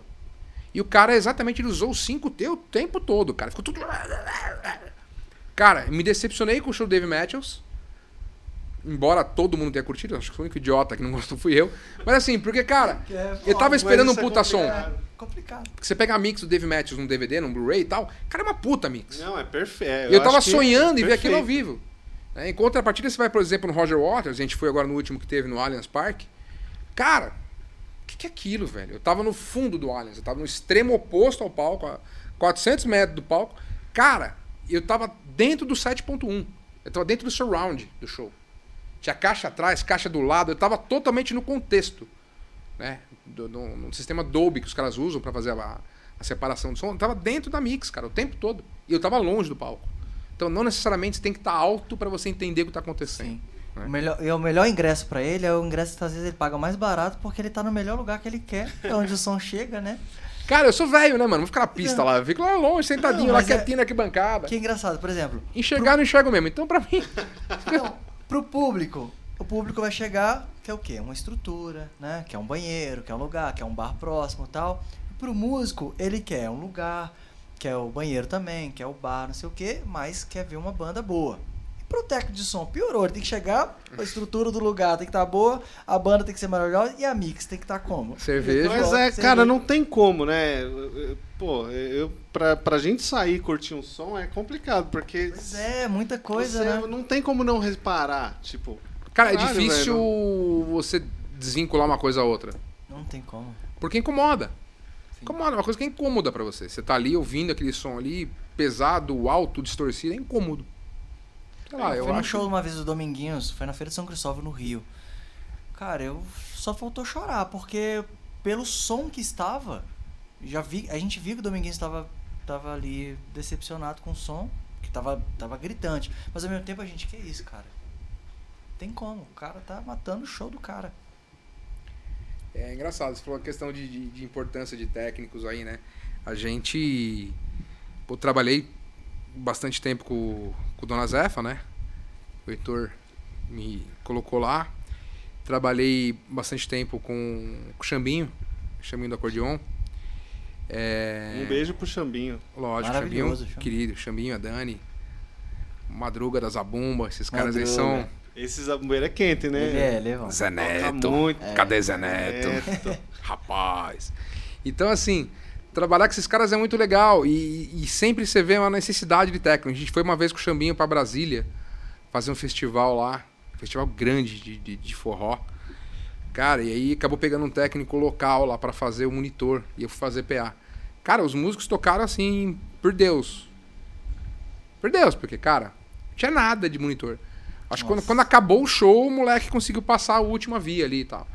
Cara, como no festival, eu tava muito longe, né? Eu tava no PA, tava 40, 50 metros da, do, do palco. Cara, não tinha como eu ficar saindo correndo e resolvendo lá. E assim, e era um festival de grande porte. Então você tá atento ao PA, né, cara? Você tem que estar ali. Porque assim, não é que existe uma competição de, de, de bandas. Não, não existe exatamente isso. Mas se você tem três, quatro bandas antes que tiraram um puta som, vai ter a sua banda. E vai ter mais três, quatro bandas depois que tiraram um puta som. Cara, você se sente um idiota se você não fizer um puta som. É, jogo é jogo, treino é treino. E, e a banda vai te tratar como um idiota porque você não tirou um puta som. É, porque o produtor sempre tá filmando, né? O produtor sempre tá descendo. Depois o cara vai pegar um vídeo daquele festival e fala, nossa, velho, isso aí foi minha banda tocando? Pô, esse cara é um idiota. Então, assim, não dava pra você ficar saindo correndo pra resolver palco. Cara, e o cara, assim, ele matou o palco. Nossa. Então é legal ter sempre um técnico mesmo, é legal ter um. Uhum. E lá foi uma das mix melhores que eu fiz, assim, cara. Foi uma mix incrível. Nesse E de dia. forró, qual- é, eu sempre pergunto, né, de mix, porque eu gosto de saber mesmo. Pra você, você tá vendo o show ali de forró, né? Qual que é a sua mix ali? O que, que você gosta de colocar ali, contribuir? pá? Cara, vozes. Vozes no forró é muito importante. O Dona Zefa, eles têm uma abertura de voz muito legal. Eu acho que eu nunca. Muito. É. É, não tem, é, não, não fiz tem outra muito- banda de forró que tivesse uma- um sincronismo de vozes tão legais quanto. Então é legal fazer o quê? Dobrar a voz deles, né? Usar quatro canais de voz. abrir os pans um pouquinho para deixar eles como se fossem realmente um coral, né? Como se Legal. desse a impressão de ter mais vozes. Quando eles abrem, faz a abertura de voz, abrir mais voz. Dobrar uma mix de voz ali. Cara, sanfona eu sempre trabalho com dois canais. Pelo menos, ou três canais. Um canal de sanfona, um canal de baixo e um canal de alta. Com um pequeno delay entre os canais. para dar uma encorpada nela. E, cara, eu acho que aí Zabumba. Puta, sempre Léo- usa. O Léo revelou agora o segredo legal, do- é, da, da, bom. da mix perfeita agora. Nossa, velho. Viu? Do- 12,90 Mandei. pra quem tá assistindo aí. Tá? Vou mandar meu pix aí. É, cara, é, eu não sabia dessa? Não, não, eu já cheguei a fazer, mas é que. é, Tá, desculpa. Pra mim, é, O eu seu pai, ele mais- pode cobrar é, isso, né? É, Eu- meu, mestre. Não, é legal, mestre, cara, né? porque você pega, por É, exemplo, o mestre. Dona Zefa, né? Vou citar eles, porque é um trio que eu trabalhei bastante tempo. Cara, você tem três vozes: zabumba, triângulo e sanfona. São, a grosso modo, são seis canais. Então, para um técnico de casa noturna, é muito simples você pegar aqueles seis canais e levantar ali, né? São, cara, são seis microfones, né? Eu vou te falar uma coisa porque aconteceu um caso com a gente, inclusive com o trio Dona Zefa. A gente tocou no espaço Batucou. Chegou lá, tinha uma banda de pagode antes. E a gente chegou pra passar o som, a banda de pagode atrasou, que tinha muita coisa pra passar mesmo. Eu cheguei, ele falou, mas o que que é? Eu falei, ah, um trio de forró, sanfona, zabumba, um triângulo, três vozes. Ele, ah, tranquilo, nem precisa passar. Ótimo. Foi a única vez que o Danilo não conseguiu cantar três músicas. Da história que eu tava com eles. Então, ou seja, não é tão fácil assim. Não, não é, cara, não é. Não, eu acho que, se, inclusive, é a- é a receita pro fracasso. Se você subestimar o que você tá fazendo. Números Ah, não, isso daí vai ser tranquilo, tá tranquilo, relaxa e tal. Não, você tem que. Realmente, às vezes você tem uma facilidade. Às vezes você, dependendo da situação e do, do equipamento que você está usando, você não vai ter dificuldade em fazer um som bom, mas. Ah, cara, mas acho que quanto mais você você sempre- subestima, quanto mais você chega na hoje, vai ser foda. Cara, é o pior dia. você tem que ir pro combate, assim, pra, pra perder a guerra, pra você conseguir fazer um som legal. Eu penso dessa forma. não, eu também, cara. eu Quando você também. chega num lugar, assim, que é tudo muito suave, cara, E é, é difícil, né? Por exemplo, igual você falou, você fez o Xambinho e fez o trio Dona Zé. O trio Dona Zé é um trio, o Xambinho já é uma banda, né? sim. Quer dizer, às vezes ele faz com banda, às vezes ele faz mais um quarteto ali, um trio. Uhum. É, existe uma dificuldade a mais por ter mais instrumentos ou menos instrumentos ou não? Tudo depende da tudo, né? Cara, o que Mas você talvez consiga, se você já é o técnico da banda, né? Tanto numa condição quanto em outra condição. Talvez o que mude um pouquinho é a agilidade de passar som. Que são menos elementos, é mais rápido e tal, acabou. Até porque desses seis canais de Dona Zefa, são três caras. Então, puta, é muito mais simples. Né? Muito mais rápido, muito mais ágil. Pela quantidade, né? Pela quantidade. Né? A qualidade independe um ou outro. No caso do, do, do Xambinho com banda, né? você tinha batera, baixo, guitarra, é, chega a manter violino, é, backing vocal. Então, quer dizer, a flauta. Cara, são muito mais músicos. Então, até você conseguir checar tudo aquilo lá, e se o colega da locadora não ajudar, né? Não tiver o patch montado direitinho. Pô, a flauta não tá chegando. Ah, não sei que canal que era. Onde que você mandou? Cara, aí você tem mais, mais lâmpada ainda, né? Mais, E qual a mais trabalho. diferença? Qual a diferença ou qual a complexidade de você fazer uma mix para um show ao vivo e para uma gravação? Ou você tem que extrair, por exemplo, do Mas- show você tem que tirar a gravação. O que que você tem que se preocupar ali? Você tá falando do, do show ao vivo ou do streaming? É, é, agora tem o streaming, né? Mas vamos supor que você vai gravar aquele show ali, mas você tem que estar Will, não funciona. Não funciona. Você gravar um bom LR nunca vai ser um bom PA LR. Ou você faz o PA ou você grava. Tá? Isso é uma, uma condição minha. Né? Às vezes o músico fala assim: "Não, grava pra mim esse pendrive aqui do show, cara". Pra mim assim, acabou a noite. Por quê? O cara vai ter referência de uma coisa que não é real. Porque você, como o Heitor falou, você tem todas as sobras do palco, a sobra da casa. Pô, você tem o side eu acabei de falar que é um negócio que responde grave, né? Então você tá numa casa de show para 400 pessoas. Tá socando bumbo no side porque você quer que o músico goste daquilo e ele pede aquele bumbo. Beleza. Aquele grave tá sobrando na casa. Você não consegue socar o mesmo volume de bumbo no PA que você tá pondo no side. Né? A intensidade. Então se você for gravar aquilo, não vai ter bumbo. Mas como é que eles fazem, então? Por exemplo, a Ivete Sangalo no Maracanã. Como é que foi feito... São duas mesas. Ah, tá. Você usa uma mesa para captar os canais todos separados, manda para um estúdio, aí você mixa aquilo no estúdio, faz os overdubs todos, que esse ao vivo nunca é ao vivo, né? É, os overdubs são as sobrecópias, né? Então, puta, nesse momento é que o cara errou o solo de guitarra. Faz um overdub na hora. O cara pluga a guitarra lá, gravou em cima que ele foi o ao vivo. Tá? Então isso é uma coisa. Aí você mixa, porque você vai um mês pra mixar aquela porra lá. Tá tudo uhum. tranquilo. Na hora, mixar na hora é o que a gente tá fazendo hoje pro streaming. Então, quer dizer, você tem que ter um local isolado, um local que não tem interferência do som real que tá rolando, né? Eu acho que a primeira experiência com streaming que a gente fez aí foi com uma banda chamada Ricardo e Rafael. Em 2001, 2002. Tava eu e o Tafarel. E a gente. Eu fiz PA e monitor e ele fez o streaming. Na verdade, era o festival de Natal da TV Record. Tá? 2000, Natal de 2001, Natal de 2002, não vou me recordar agora. E a gente colocou a mesa no banheiro. Foi no. Como é que chama?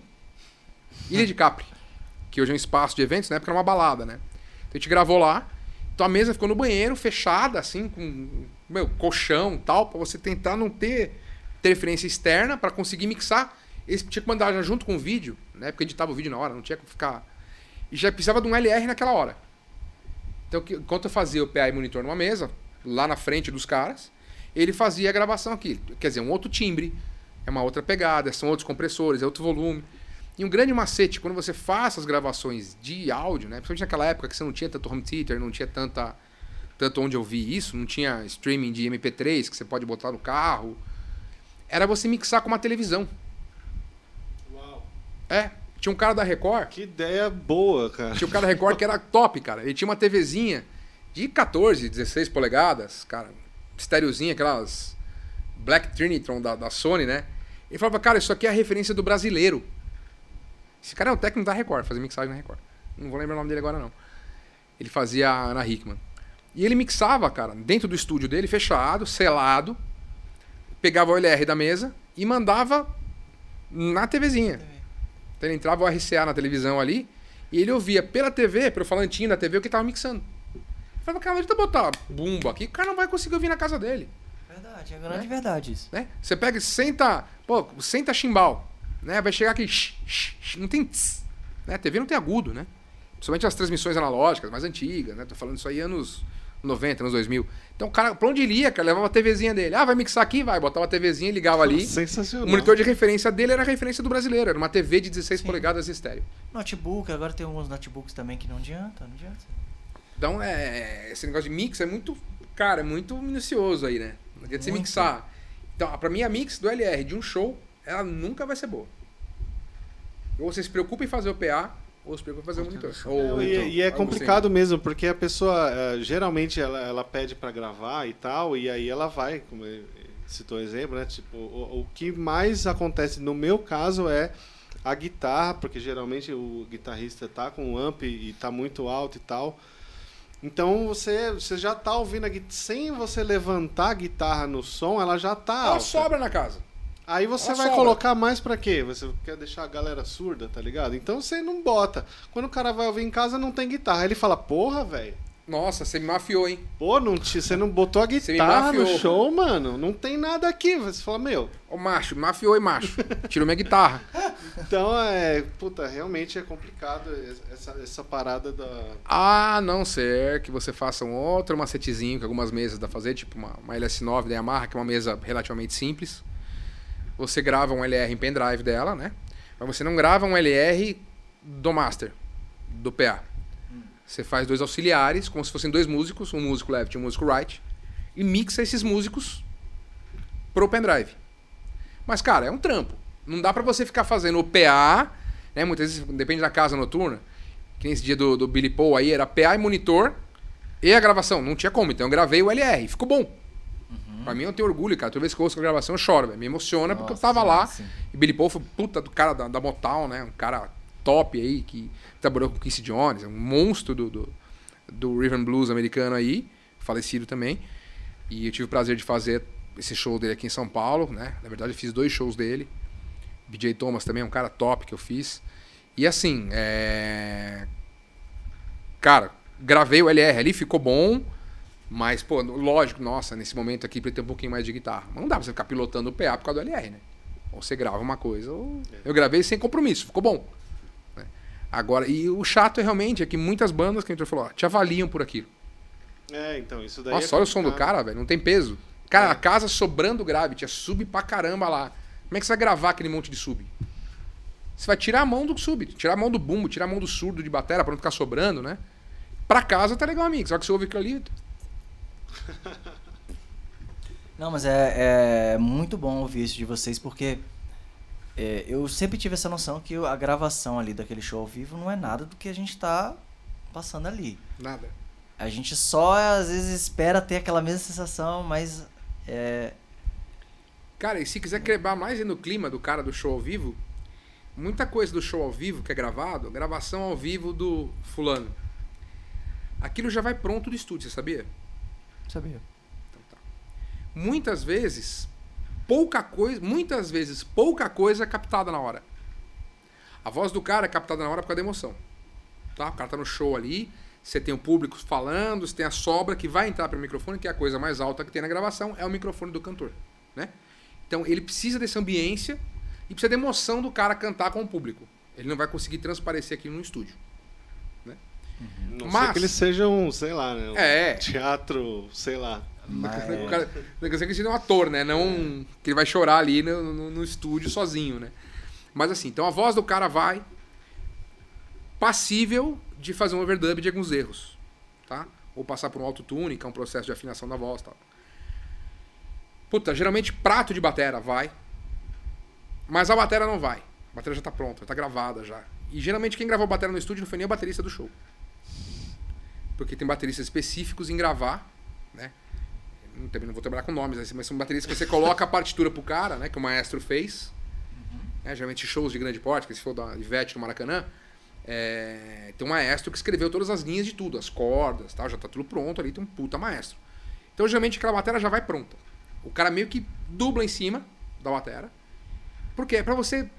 Cara, surgiu um momento na música em que você exige tanta perfeição. Eu não tô criticando esse processo. Mas que exige tanta perfeição que uma nota errada vai acabar com a tua gravação. Porque uma nota de caixa errada, ela não vai ficar só no microfone da caixa. Ela vai ficar no microfone da caixa, nos overs do cantor, porque ela vai vazar em vários pontos. Então você não consegue fazer um overdub no estúdio limpar aquilo ali exatamente É, como não dá você pra gostaria. fazer ela sumir, né? Não nada. dá pra tirar, assim, não é tão fácil apagar, passar um Photoshop e apagar aquela caixa. Tem que apagar a caixa em tudo. É, até no microfone de ambiência do PA, aquela maldita caixa sobrou. Né? Então você vai picotar todo mundo, não vai. Então, assim, tem, tem coisas que é melhor você não fazer ao vivo pra não errar. Não é que não saiba ou que não queira. Não tô Que criticando acon- o processo. Pode acontecer o erro, minimizar. Mas você chega num ponto hoje de qualidade tão grande, né? Por exemplo, roupa nova. Cara, você vai no DVD dos caras de roupa nova, eu fui na gravação do DVD. E eu sei que não era real.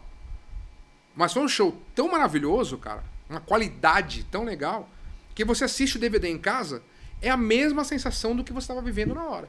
É, isso é uma, é uma Mas coisa assim, que vale então a hoje, pena, ao né? invés de você captar todos os tracks, né? Todas as pistas, bomba, caixa, chimbal, tom, tudo, tal, tal, tal. Não.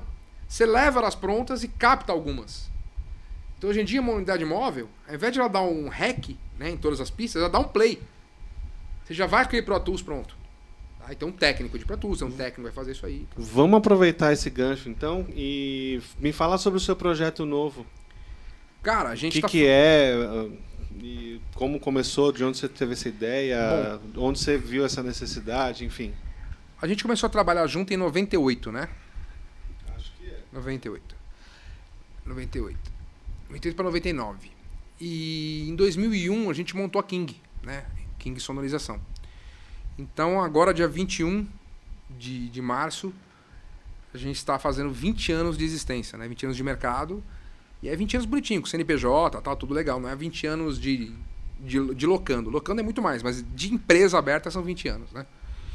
E uma das situações hoje para tentar adequar ao mercado pandêmico, né? Agora, a gente falou até agora pré-pandêmico, vamos falar agora pandêmico. Eu acho que é se adequar aos eventos híbridos, né? Isso que a gente está fazendo agora, por exemplo, tem um rapaz ali muito simpático gravando o nosso João. áudio, captando o nosso João. áudio, captando o nosso vídeo, mixando isso aí, que está indo ao vivo, né? Essa, essa transmissão. Então, quer dizer, ele tem que estar num local aqui fazendo isso aí. Ele não está num local isolado, porque é uma coisa mais simples, são três microfones aqui, a gente não tem uma base rolando, não tem uma banda junto, nada, então tá tranquilo. Qual que é a ideia da King hoje? Nós estamos montando uma unidade móvel, né? Para fazer essa captação de lives. Pode ser uma live numa igreja, pode ser uma live num evento corporativo. É, você vai fazer uma gravação de uma banda no evento corporativo com pouco público que você vai fazer um streaming. Ah, vamos montar mesa lá dentro? Não, vamos montar mesa na van. A van isolada acusticamente, tratada acusticamente. Ah, e como é que funciona? Cara, você pode parar até 100 metros do palco, né? Até 100 metros do local. Você coloca um stage box, né? Que é uma, um cabo digital e manda os sinais de rede até a van. E eu mando tanto a ida quanto a volta. Então, quer dizer, eu consigo colocar monitor, eu consigo colocar PA, eu consigo fazer a banda ao vivo de dentro da van. E tô dentro da van, eu consigo fazer essa, esse lance da mixagem que você falou. Eu consigo mixar um puto LR lá, bacana, para mandar pro João um LR pronto e ele sobe no ar. Entendeu? Eu tô num ambiente isolado. Eu tô com uma segunda mesa de som. Que ela vai trabalhar independente do que está acontecendo no evento, né? A gente comprou uns PCs bem legais. Estamos gravando em quatro HDs separados para não ter problema de você ter uma perda. Cara, no break de 5 kVA numa van, acho que nunca ninguém viu isso aí, mas a gente está colocando, né? Então são duas telas. Depois a gente manda mais material disso aí para entender. E é uma, uma ideia assim: o Heitor, puta num parceiro, um filho mesmo. Cara, igual ele, eu tenho vários outros aí que eu vim criando, né? Infelizmente tive a perda de um aí, mas os outros estão todos aí, né? Pinho. O Drupinho foi. Era um moleque top. Então tem, tem o Shrek, né? Que é o Chris, que tem uma locadora hoje também, a Sonorização. É, Fabrício, Mark, Luan, Fresno, o, o Cris. Cara, Só, é, tem, porra. Todas as pessoas que ele citou são sensacionais, é impressionante. Tem, tem mais um, um, monte, né? O Tafarel, todos os caras que correram com a gente aí. Tafarel tem um puta estúdio legal em Santo André. Não sei se você conhece ele, não. O André, não. Não, o Tafarel. Tafarel, acho que não. Tafarel é um puta num técnico de som, trabalhando em instância com a gente também. Hoje tem um estúdiozinho bem legal, cara. Top. Top. O estúdio dele ficou bala, velho. Tem três, quatro salas de gravação. Já legal. fez uma sala para streaming. Então, quer dizer, você pode gravar numa sala e já liga via rede na outra sala e já manda para uma sala de edição de vídeo. O cara já vai picotando o vídeo ali embaixo, já vai recebendo sinal de rede. Então, quer dizer, vamos tentar adequar isso aí. Né? Então, o que, que é essa ideia da van? Não, ela tem um formato hoje de 64 canais, com uma mesa Avantes da Lanhit, que é uma mesa que está sendo lançada agora, é uma mesa padrão mundial, top, grava em 96 kHz, tal, bacana. Ah, a gente não tem custo para isso. Precisamos de uma plataforma mais enxuta. Vamos montar a plataforma da forma que precisa. Esses caras todos que eu citei aqui estão parados, porque nossas bandas estão paradas, nosso mercado está parado. Mas o que a gente pode fazer? A gente pode pegar essa van e fazer um trampo. O Heitor, puta, precisa gravar aqui no, no nosso mega Oshi podcast. Precisamos gravar aqui junto com uma banda. E ele não quer fazer daqui de dentro. Cara, a gente para, é uma van pequena, a gente para aqui na porta, passa um cabinho de rede, grava dentro da van. Putz, tem um evento para fazer, né? É, dentro de uma igreja, né? Tem uma técnica amicíssima, uma irmãzinha, que é a Aline né, dentre de todas as outras mulheres do áudio, que hoje tem uma importância muito grande. Né, as mulheres do áudio são muito importantes hoje. São profissionais de extrema qualidade, aí, extrema sutileza para trabalhar, delicadeza, inteligência. A linha é muito voltada à questão de igreja. Pô, Léo, preciso da van para gravar uma igreja que vai ter aqui, para gravar. Cara, vamos... essa galera que a gente que é unida, vamos pegar a van e vamos trabalhar. Não é trabalhar para King, é trabalhar para si. Pô, vamos rachar isso aí. Vamos dividir. Pô, eu tenho tanto de verba, cara. Te dou tanto, fico com tanto. Fecha para você? Cara, fecha. A ideia que eu tenho hoje, o que, que é? É colocar nós técnicos que estamos parados para trabalhar. Porque mesmo a gente parado, cada um tem uma indicaçãozinha. Pô, Léo, vamos fazer uma live do canto da Ema, vamos fazer uma live de forró, vamos fazer uma live Pô, vamos juntar três, quatro bandas, três, quatro trios e colocar num palco para fazer uma live. Vamos. Como é que a gente capta isso aí? Vai desmontar tudo que tá aqui e levar para lá para captar? Não, leva a van. É, tá certo. Cara, mas eu não tenho milhões de dólares para pagar. Beleza, cara. Quanto você tem de verba? O que vocês vão fazer? Vamos colocar uma mesa mais simples. Vamos colocar a tua mesa, mas você usa a minha estrutura. Você usa meu no break, usa meus PCs. Cara, vai gravar tudo 64 canais abertos. O que você quiser fazer. Essa ideia da van hoje é para tentar fazer com que nós técnicos, nós empresários do, do áudio, não extinguimos, cara. Não, não entramos em extinção, porque tá difícil, cara. Tá. É um ano parado. Dia 17 de março do ano passado, parou tudo, nossa atividade. E tá um pouco sem perspectiva, né? Isso que me preocupa mais, né? De... Não tem perspectiva, cara. É, essa que é a parada que mais tá pegando agora para mim. Assim. Então você monta uma casa, você tenta fazer ela abrir para. Ah, é, culpa do governador, ou é má gestão do governador. Cara, eu sou um cara totalmente apolítico e apartidário. É isso é uma coisa que me incomoda tratar a política como jogo de futebol, ainda mais uma situação pandêmica que a gente tem. É, não é Corinthians e Parmeira. A gente tem que cuidar da saúde primeiro. Sim. Então, cada vez que bloqueia tudo de novo, sim, prejudica muito o nosso ramo. Né? E o nosso ramo que eu digo não são somente os técnicos de áudio. Você tem técnico de áudio, iluminador, hold, carregador, motorista, cara que trabalha com frete de caminhão, voltado para áudio. Você tem o pessoal que aluga grid, o pessoal que aluga tenda, o pessoal que aluga palco, o segurança, o cozinheiro, o camareiro. Cara, é um, é um hall de pessoas, né? Existe até uma organização agora recente, a qual dei uma força para eles aí, que chama Unpass, né? Depois quem quiser procurar no, no, Instagram aí vai entender um pouquinho mais que é Unpass, que é a União Nacional do, do Pessoal do, dos Eventos, né? Cultura. Então a Unpass... So, soletra aí pra galera poder entrar. É UNPCE, Unpass. Tá? É, é um movimento que pede, né? Tem o Brasil Invisível, que é um outro movimento muito legal também, que pede com que as coisas voltem, mas voltem de uma forma coerente, voltem, pô, é, voltando a falar, não pela questão política, mas você fala que você não pode colocar 100 pessoas num café, num bar, numa casa de entretenimento que está cumprindo espaçamento e está cumprindo horário, inclusive, né? Porque tipo, poderia trabalhar até as 10 só. Mas você coloca milhares de pessoas no metrô lotado. Né? Você coloca milhares de pessoas dentro de um ônibus Viajei esse fim de semana agora aí. Cara, um ônibus lotado. Normal. E você entra num ônibus de viagem, no qual as pessoas não estão de máscara. É, eu pedi pro motorista trocar uma ideia sobre isso. E ele entrou para trocar ideia sem máscara. Então, cara, vamos parar tudo. Né? Vamos botar um Black Fraud aí, né? uma, uma fase preta e parar o Brasil mas que parem as coisas por igual. Não que fique essa situação, né? Você vê a, um monte de bailinho por aí acontecendo, proibidão aí, e tá tudo certo, velho. E uma casa que tem um CNPJ, que paga imposto, que paga aluguel, que paga funcionário. Tá, tá se lascando. Né?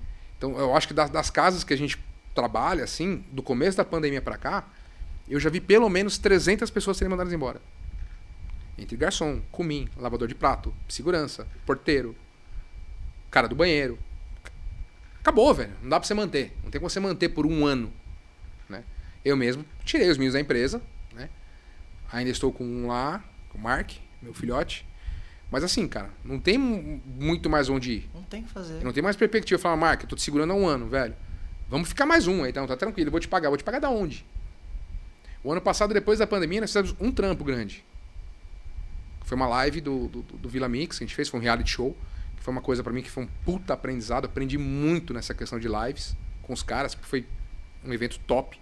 Um abraço pro pessoal do Vila Mix aí, o Marlos, o Andrei, o Cabeça, Cabeça é meu brother. Então, quer dizer, aprendi muito com isso aí, mas foi um trampo que a gente fez. E foi em novembro para dezembro. Cara, nós já estamos em março. Abril, né? né? Março, abril. Abril agora vence a primeira parcela do Pronamp, que foi empréstimo que o governo deu pra gente, para as micro e pequenas empresas tal. Não, tem oito meses de carência. Mas... Legal, pô. Oito meses já tô rico, é. velho. Tô, tô, andando de. Não, cara. Não. Já passou os oito meses e a gente não trabalhou. E sem então, previsão de volta. E sempre. Então, quer dizer, as coisas. Ah, a pessoa fala, nossa, cara, graças a Deus acabou 2020. Cara, que saudade de 2020. Que saudade. Porque 2021 tá pior, tá sem perspectiva. E eu acho que tem mais gente, não sei se é uma impressão, mas mais pessoas próximas morrendo ou contraindo o Covid. Isso é uma coisa que me assusta um pouco hoje. Nessa... É, é, eu estava falando com a Débora e a gente está com essa mesma impressão. A, a, parece que o, o, o vírus chegou mais próximo da gente do que no, no ano passado. Então, essa questão de trabalho remoto aí, só para fechar essa lance da van aí, é uma tentativa de, de voltar a fazer a gente funcionar. Voltar os técnicos, voltar a funcionar. As empresas de som, ó, oh, Léo, vamos fazer um evento ali, vai alugar um backline para um, um showzinho corporativo. Cara, mas o cliente quer captar isso aí. Beleza, velho. Vamos encostar a bola, vamos fazer. Independente da questão de valores, independente de, de qualquer coisa. A Alan Hit está sendo muito parceira com a gente. Quem conhece a marca sabe o que, que é. em colocar essa mesa lá, né? Fazer as coisas que a Audio System, a importadora deles, estão dando uma, uma força monstra pra gente aí. E assim, cara, é, é uma. Não vou dizer que é uma última esperança, porque a esperança nunca morre, né? Mas é uma esperança da gente voltar a trabalhar. Não, e tá adequado pro momento, tem a segurança, Porque- consegue é, ajudar as pessoas, porque justamente porque o transporte de equipamento e tudo, já tem tudo ali pra pessoa. E é uma coisa que pode ser até depois, né? Pós-pandemia também, né? Que ajuda muita coisa. E isso não vai voltar. É aquela história do, do cara que, que dá a letra, né? Então, por exemplo, você tinha um evento corporativo de uma grande empresa, de uma Lever, de uma Vivo, Team, whatever, qualquer uma grande aí. Nossa, você gastava com aéreo, você gastava com hospedagem, você gastava com traslado, você gastava com alimentação, com buffet, você botava um, sei lá, um skunk pra tocar. Cara, você tinha um gasto monstruoso. E você atingia 400 pessoas, né? Que estavam naquele espaço ali, que estavam naquele resort, vamos dizer. A gente fez muito disso, cara. Muito, muito. Não foi um, nem 10, nem 20.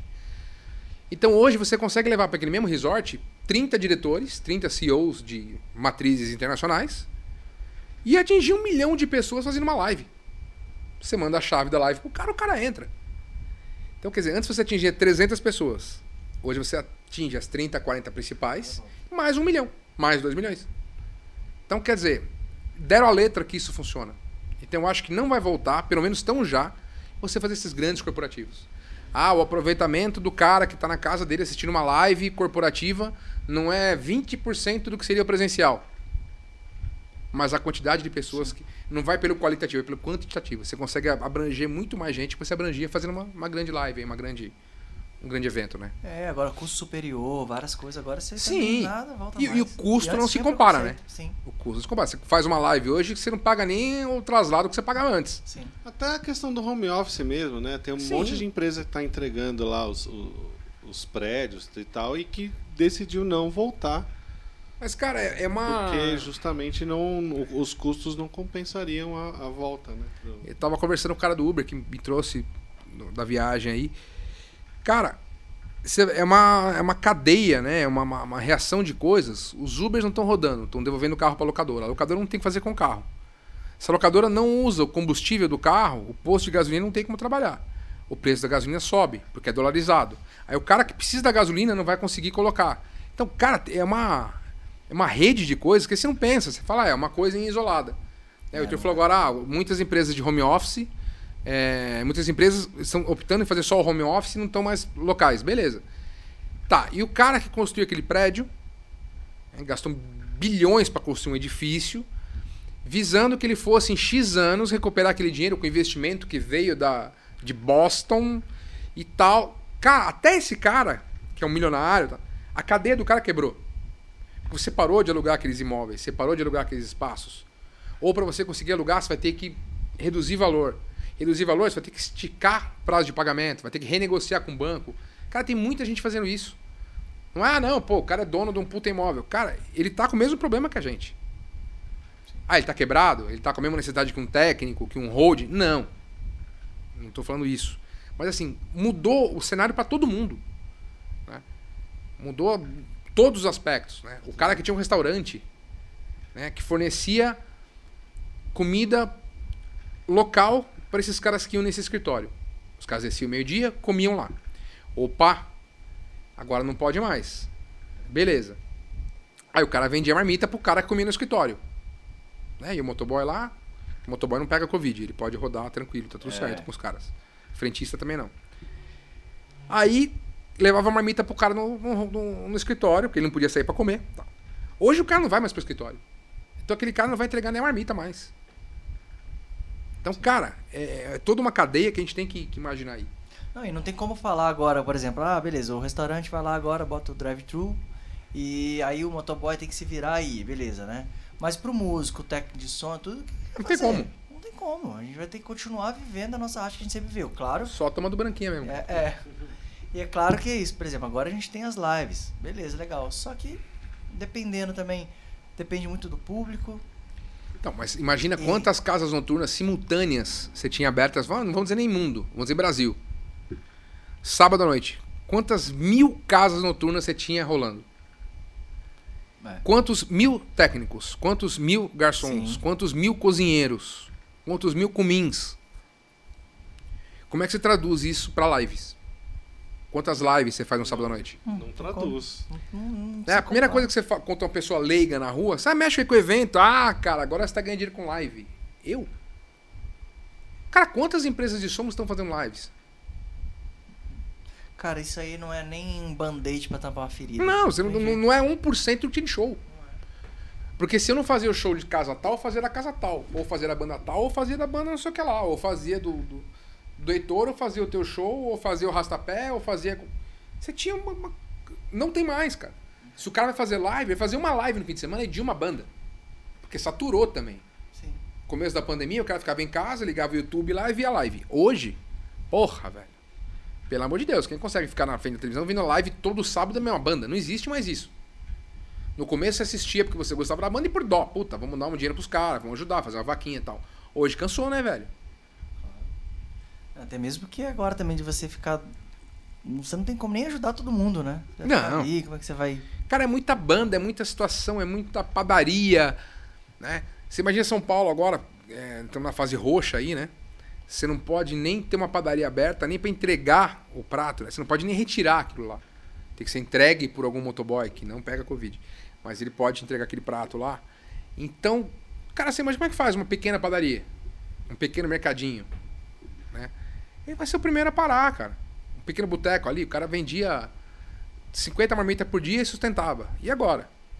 A gente pode dizer que a técnica agora é, tá se adaptando, readaptando. Precisa. É. Precisa. Eu conheço técnicos que estão sentados desde o primeiro dia de pandemia chorando. Não, cara, acabou, acabou. Cara, mas não levanta a bunda pra correr atrás de nada, né? Fica nessa nesse comodismo de falar só que parou. Esse Eu é acho um que a gente esse tem é um que- bom assunto pra Eu você. acho que a gente tem que tentar se reinventar, né? Tentar se refazer. Como é que foi feita a ideia dessa van? Cara, foi vendido muito equipamento que era para shows de grande porte, que eu não tenho uma previsão de voltar a fazê-los. Então eu optei por vender esses equipamentos, reinventar e fazer uma, uma van, uma unidade móvel. Né? No começo da pandemia, como é que eu fiz para pagar as contas de casa, pelo menos? Da empresa, não. Da empresa virou um empréstimo mesmo, que não tem condição.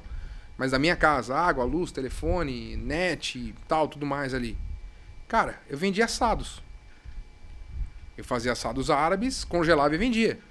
Não tenho vergonha de fazer isso. Claro. Era muito mais bonito do que ficar sentado falando, ah, acabou, acabou, agora acabou. agora-". Não, cara. Não. Você tem que levantar e andar. De qualquer forma. Nossa, a retribuição financeira de você vender uma bandeja de assado perto de um evento. Ridícula. Mas ela existiu. E existiu a vontade de fazer. né? Então, tem que correr atrás. Eu acho que a questão técnica tem muitos técnicos que estão se virando, tem muitos técnicos que estão fazendo outra coisa.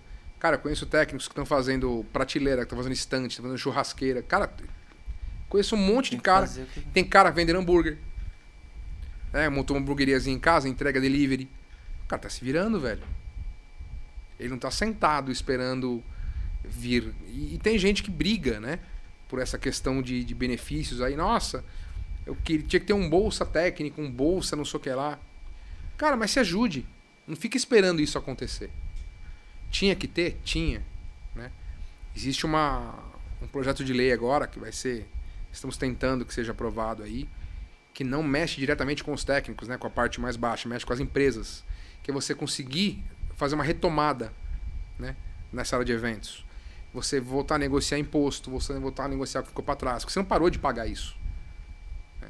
Então, assim, é para tentar todo mundo se reinventar, cara. Tentar todo mundo chegar em algum, em algum grau aí. E quando voltar tudo, se voltar, o técnico que é técnico de, de show, tudo, ele. Você acha que ele precisa se, especializar nos streams, precisa agora focar nessa parte? Precisa, velho. Precisa. E digo, vou falar assim por experiência própria. Eu e mais alguns técnicos, alguns brothers aí, é, a gente tá praticamente um ano parado.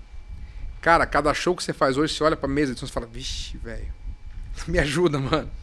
Porque, cara, é muito tempo parado. É muito tempo parado. Sem contar, assim, tem muitas empresas grandes, né? Ou médias ou pequenas mesmo, que os equipamentos estão parando por umidade. Então você faz uma constante revisão em tudo. Imagina nos técnicos. Né? Quanto não vão enferrujar. Porque, cara, É, você, perda é incalculável. você não vai desaprender a mexer com áudio, não é isso, jamais. Mas, cara, você tá todo dia numa casa noturna, velho, você sabe até a cor do, do, do cabo ali. Cara, aquilo tá parado há um ano.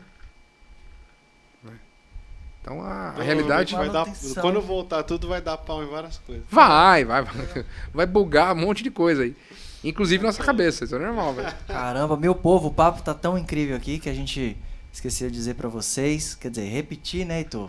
Tá muito bom, Shine. Que papo Porra, velho. maravilhoso, meu Deus do céu. E ele queria bater eh, roteiro, né? Vamos conversar de quê? Eu falei, cara, tudo. Tem roteiro, é maravilhoso. A gente tá ao vivo aqui toda quinta-feira, às 20 horas.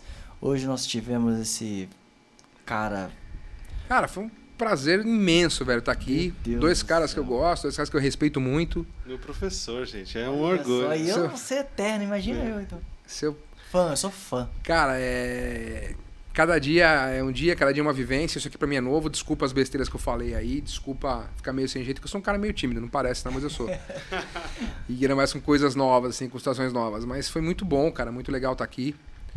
É, sempre à disposição aí que vocês precisarem do, do podcast. Se você quiser deixar aí o, suas redes sociais, alguma coisa que você queira deixar pra galera Cara, a te gente, acompanhar. usa, a gente usa bastante o Instagram, né? Da, da King, que é o arroba King Sonorização, né? K-I-N-G Sonorização.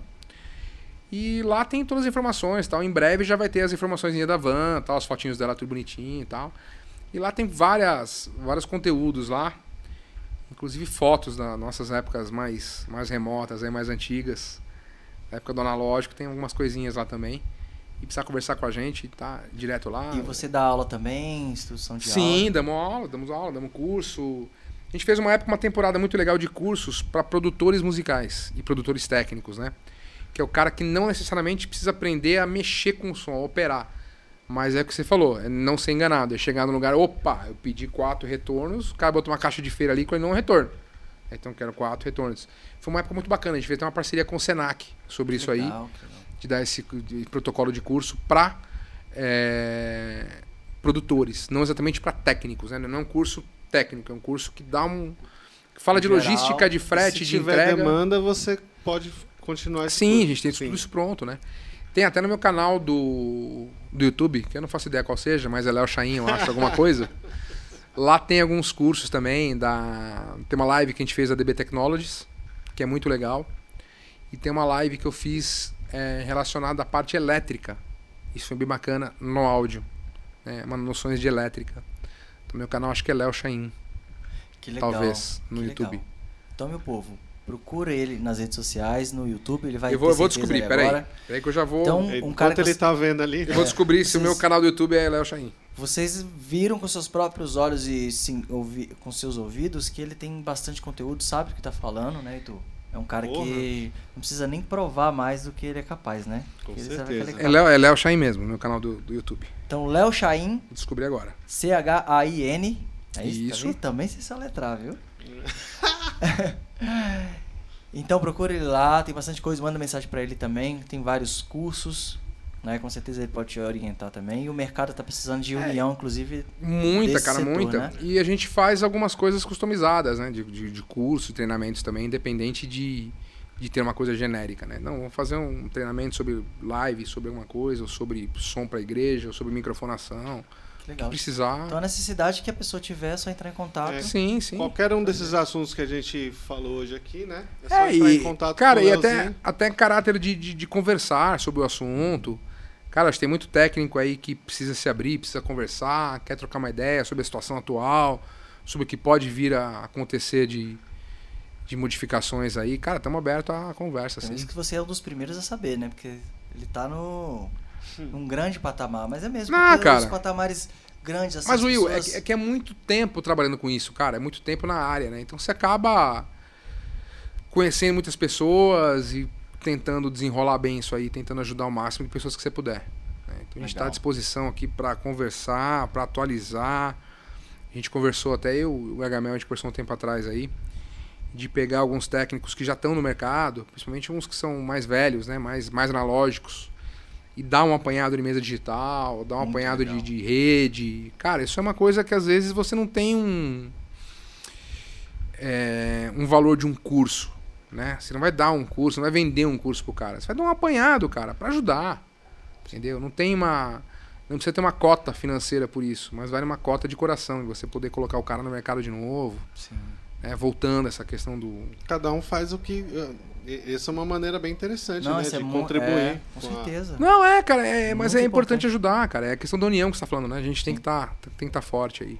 É como a gente fez, por exemplo, é, quando começou esse projeto, tinha é, das lives do canto, inclusive. Que Uhum. olha, olha só que, que a gente tava falando de engrenagem, eu, eu conversei isso com o Heitor um tempo atrás. Olha como é que foi legal, porque eu queria fazer uma live pra uma, pra uma cantora que é da, da Matutano Produções e eu, tava, eu queria fazer uma live com ela que ela já tava parada nesse, sei lá, acho que foi em abril, então um mês.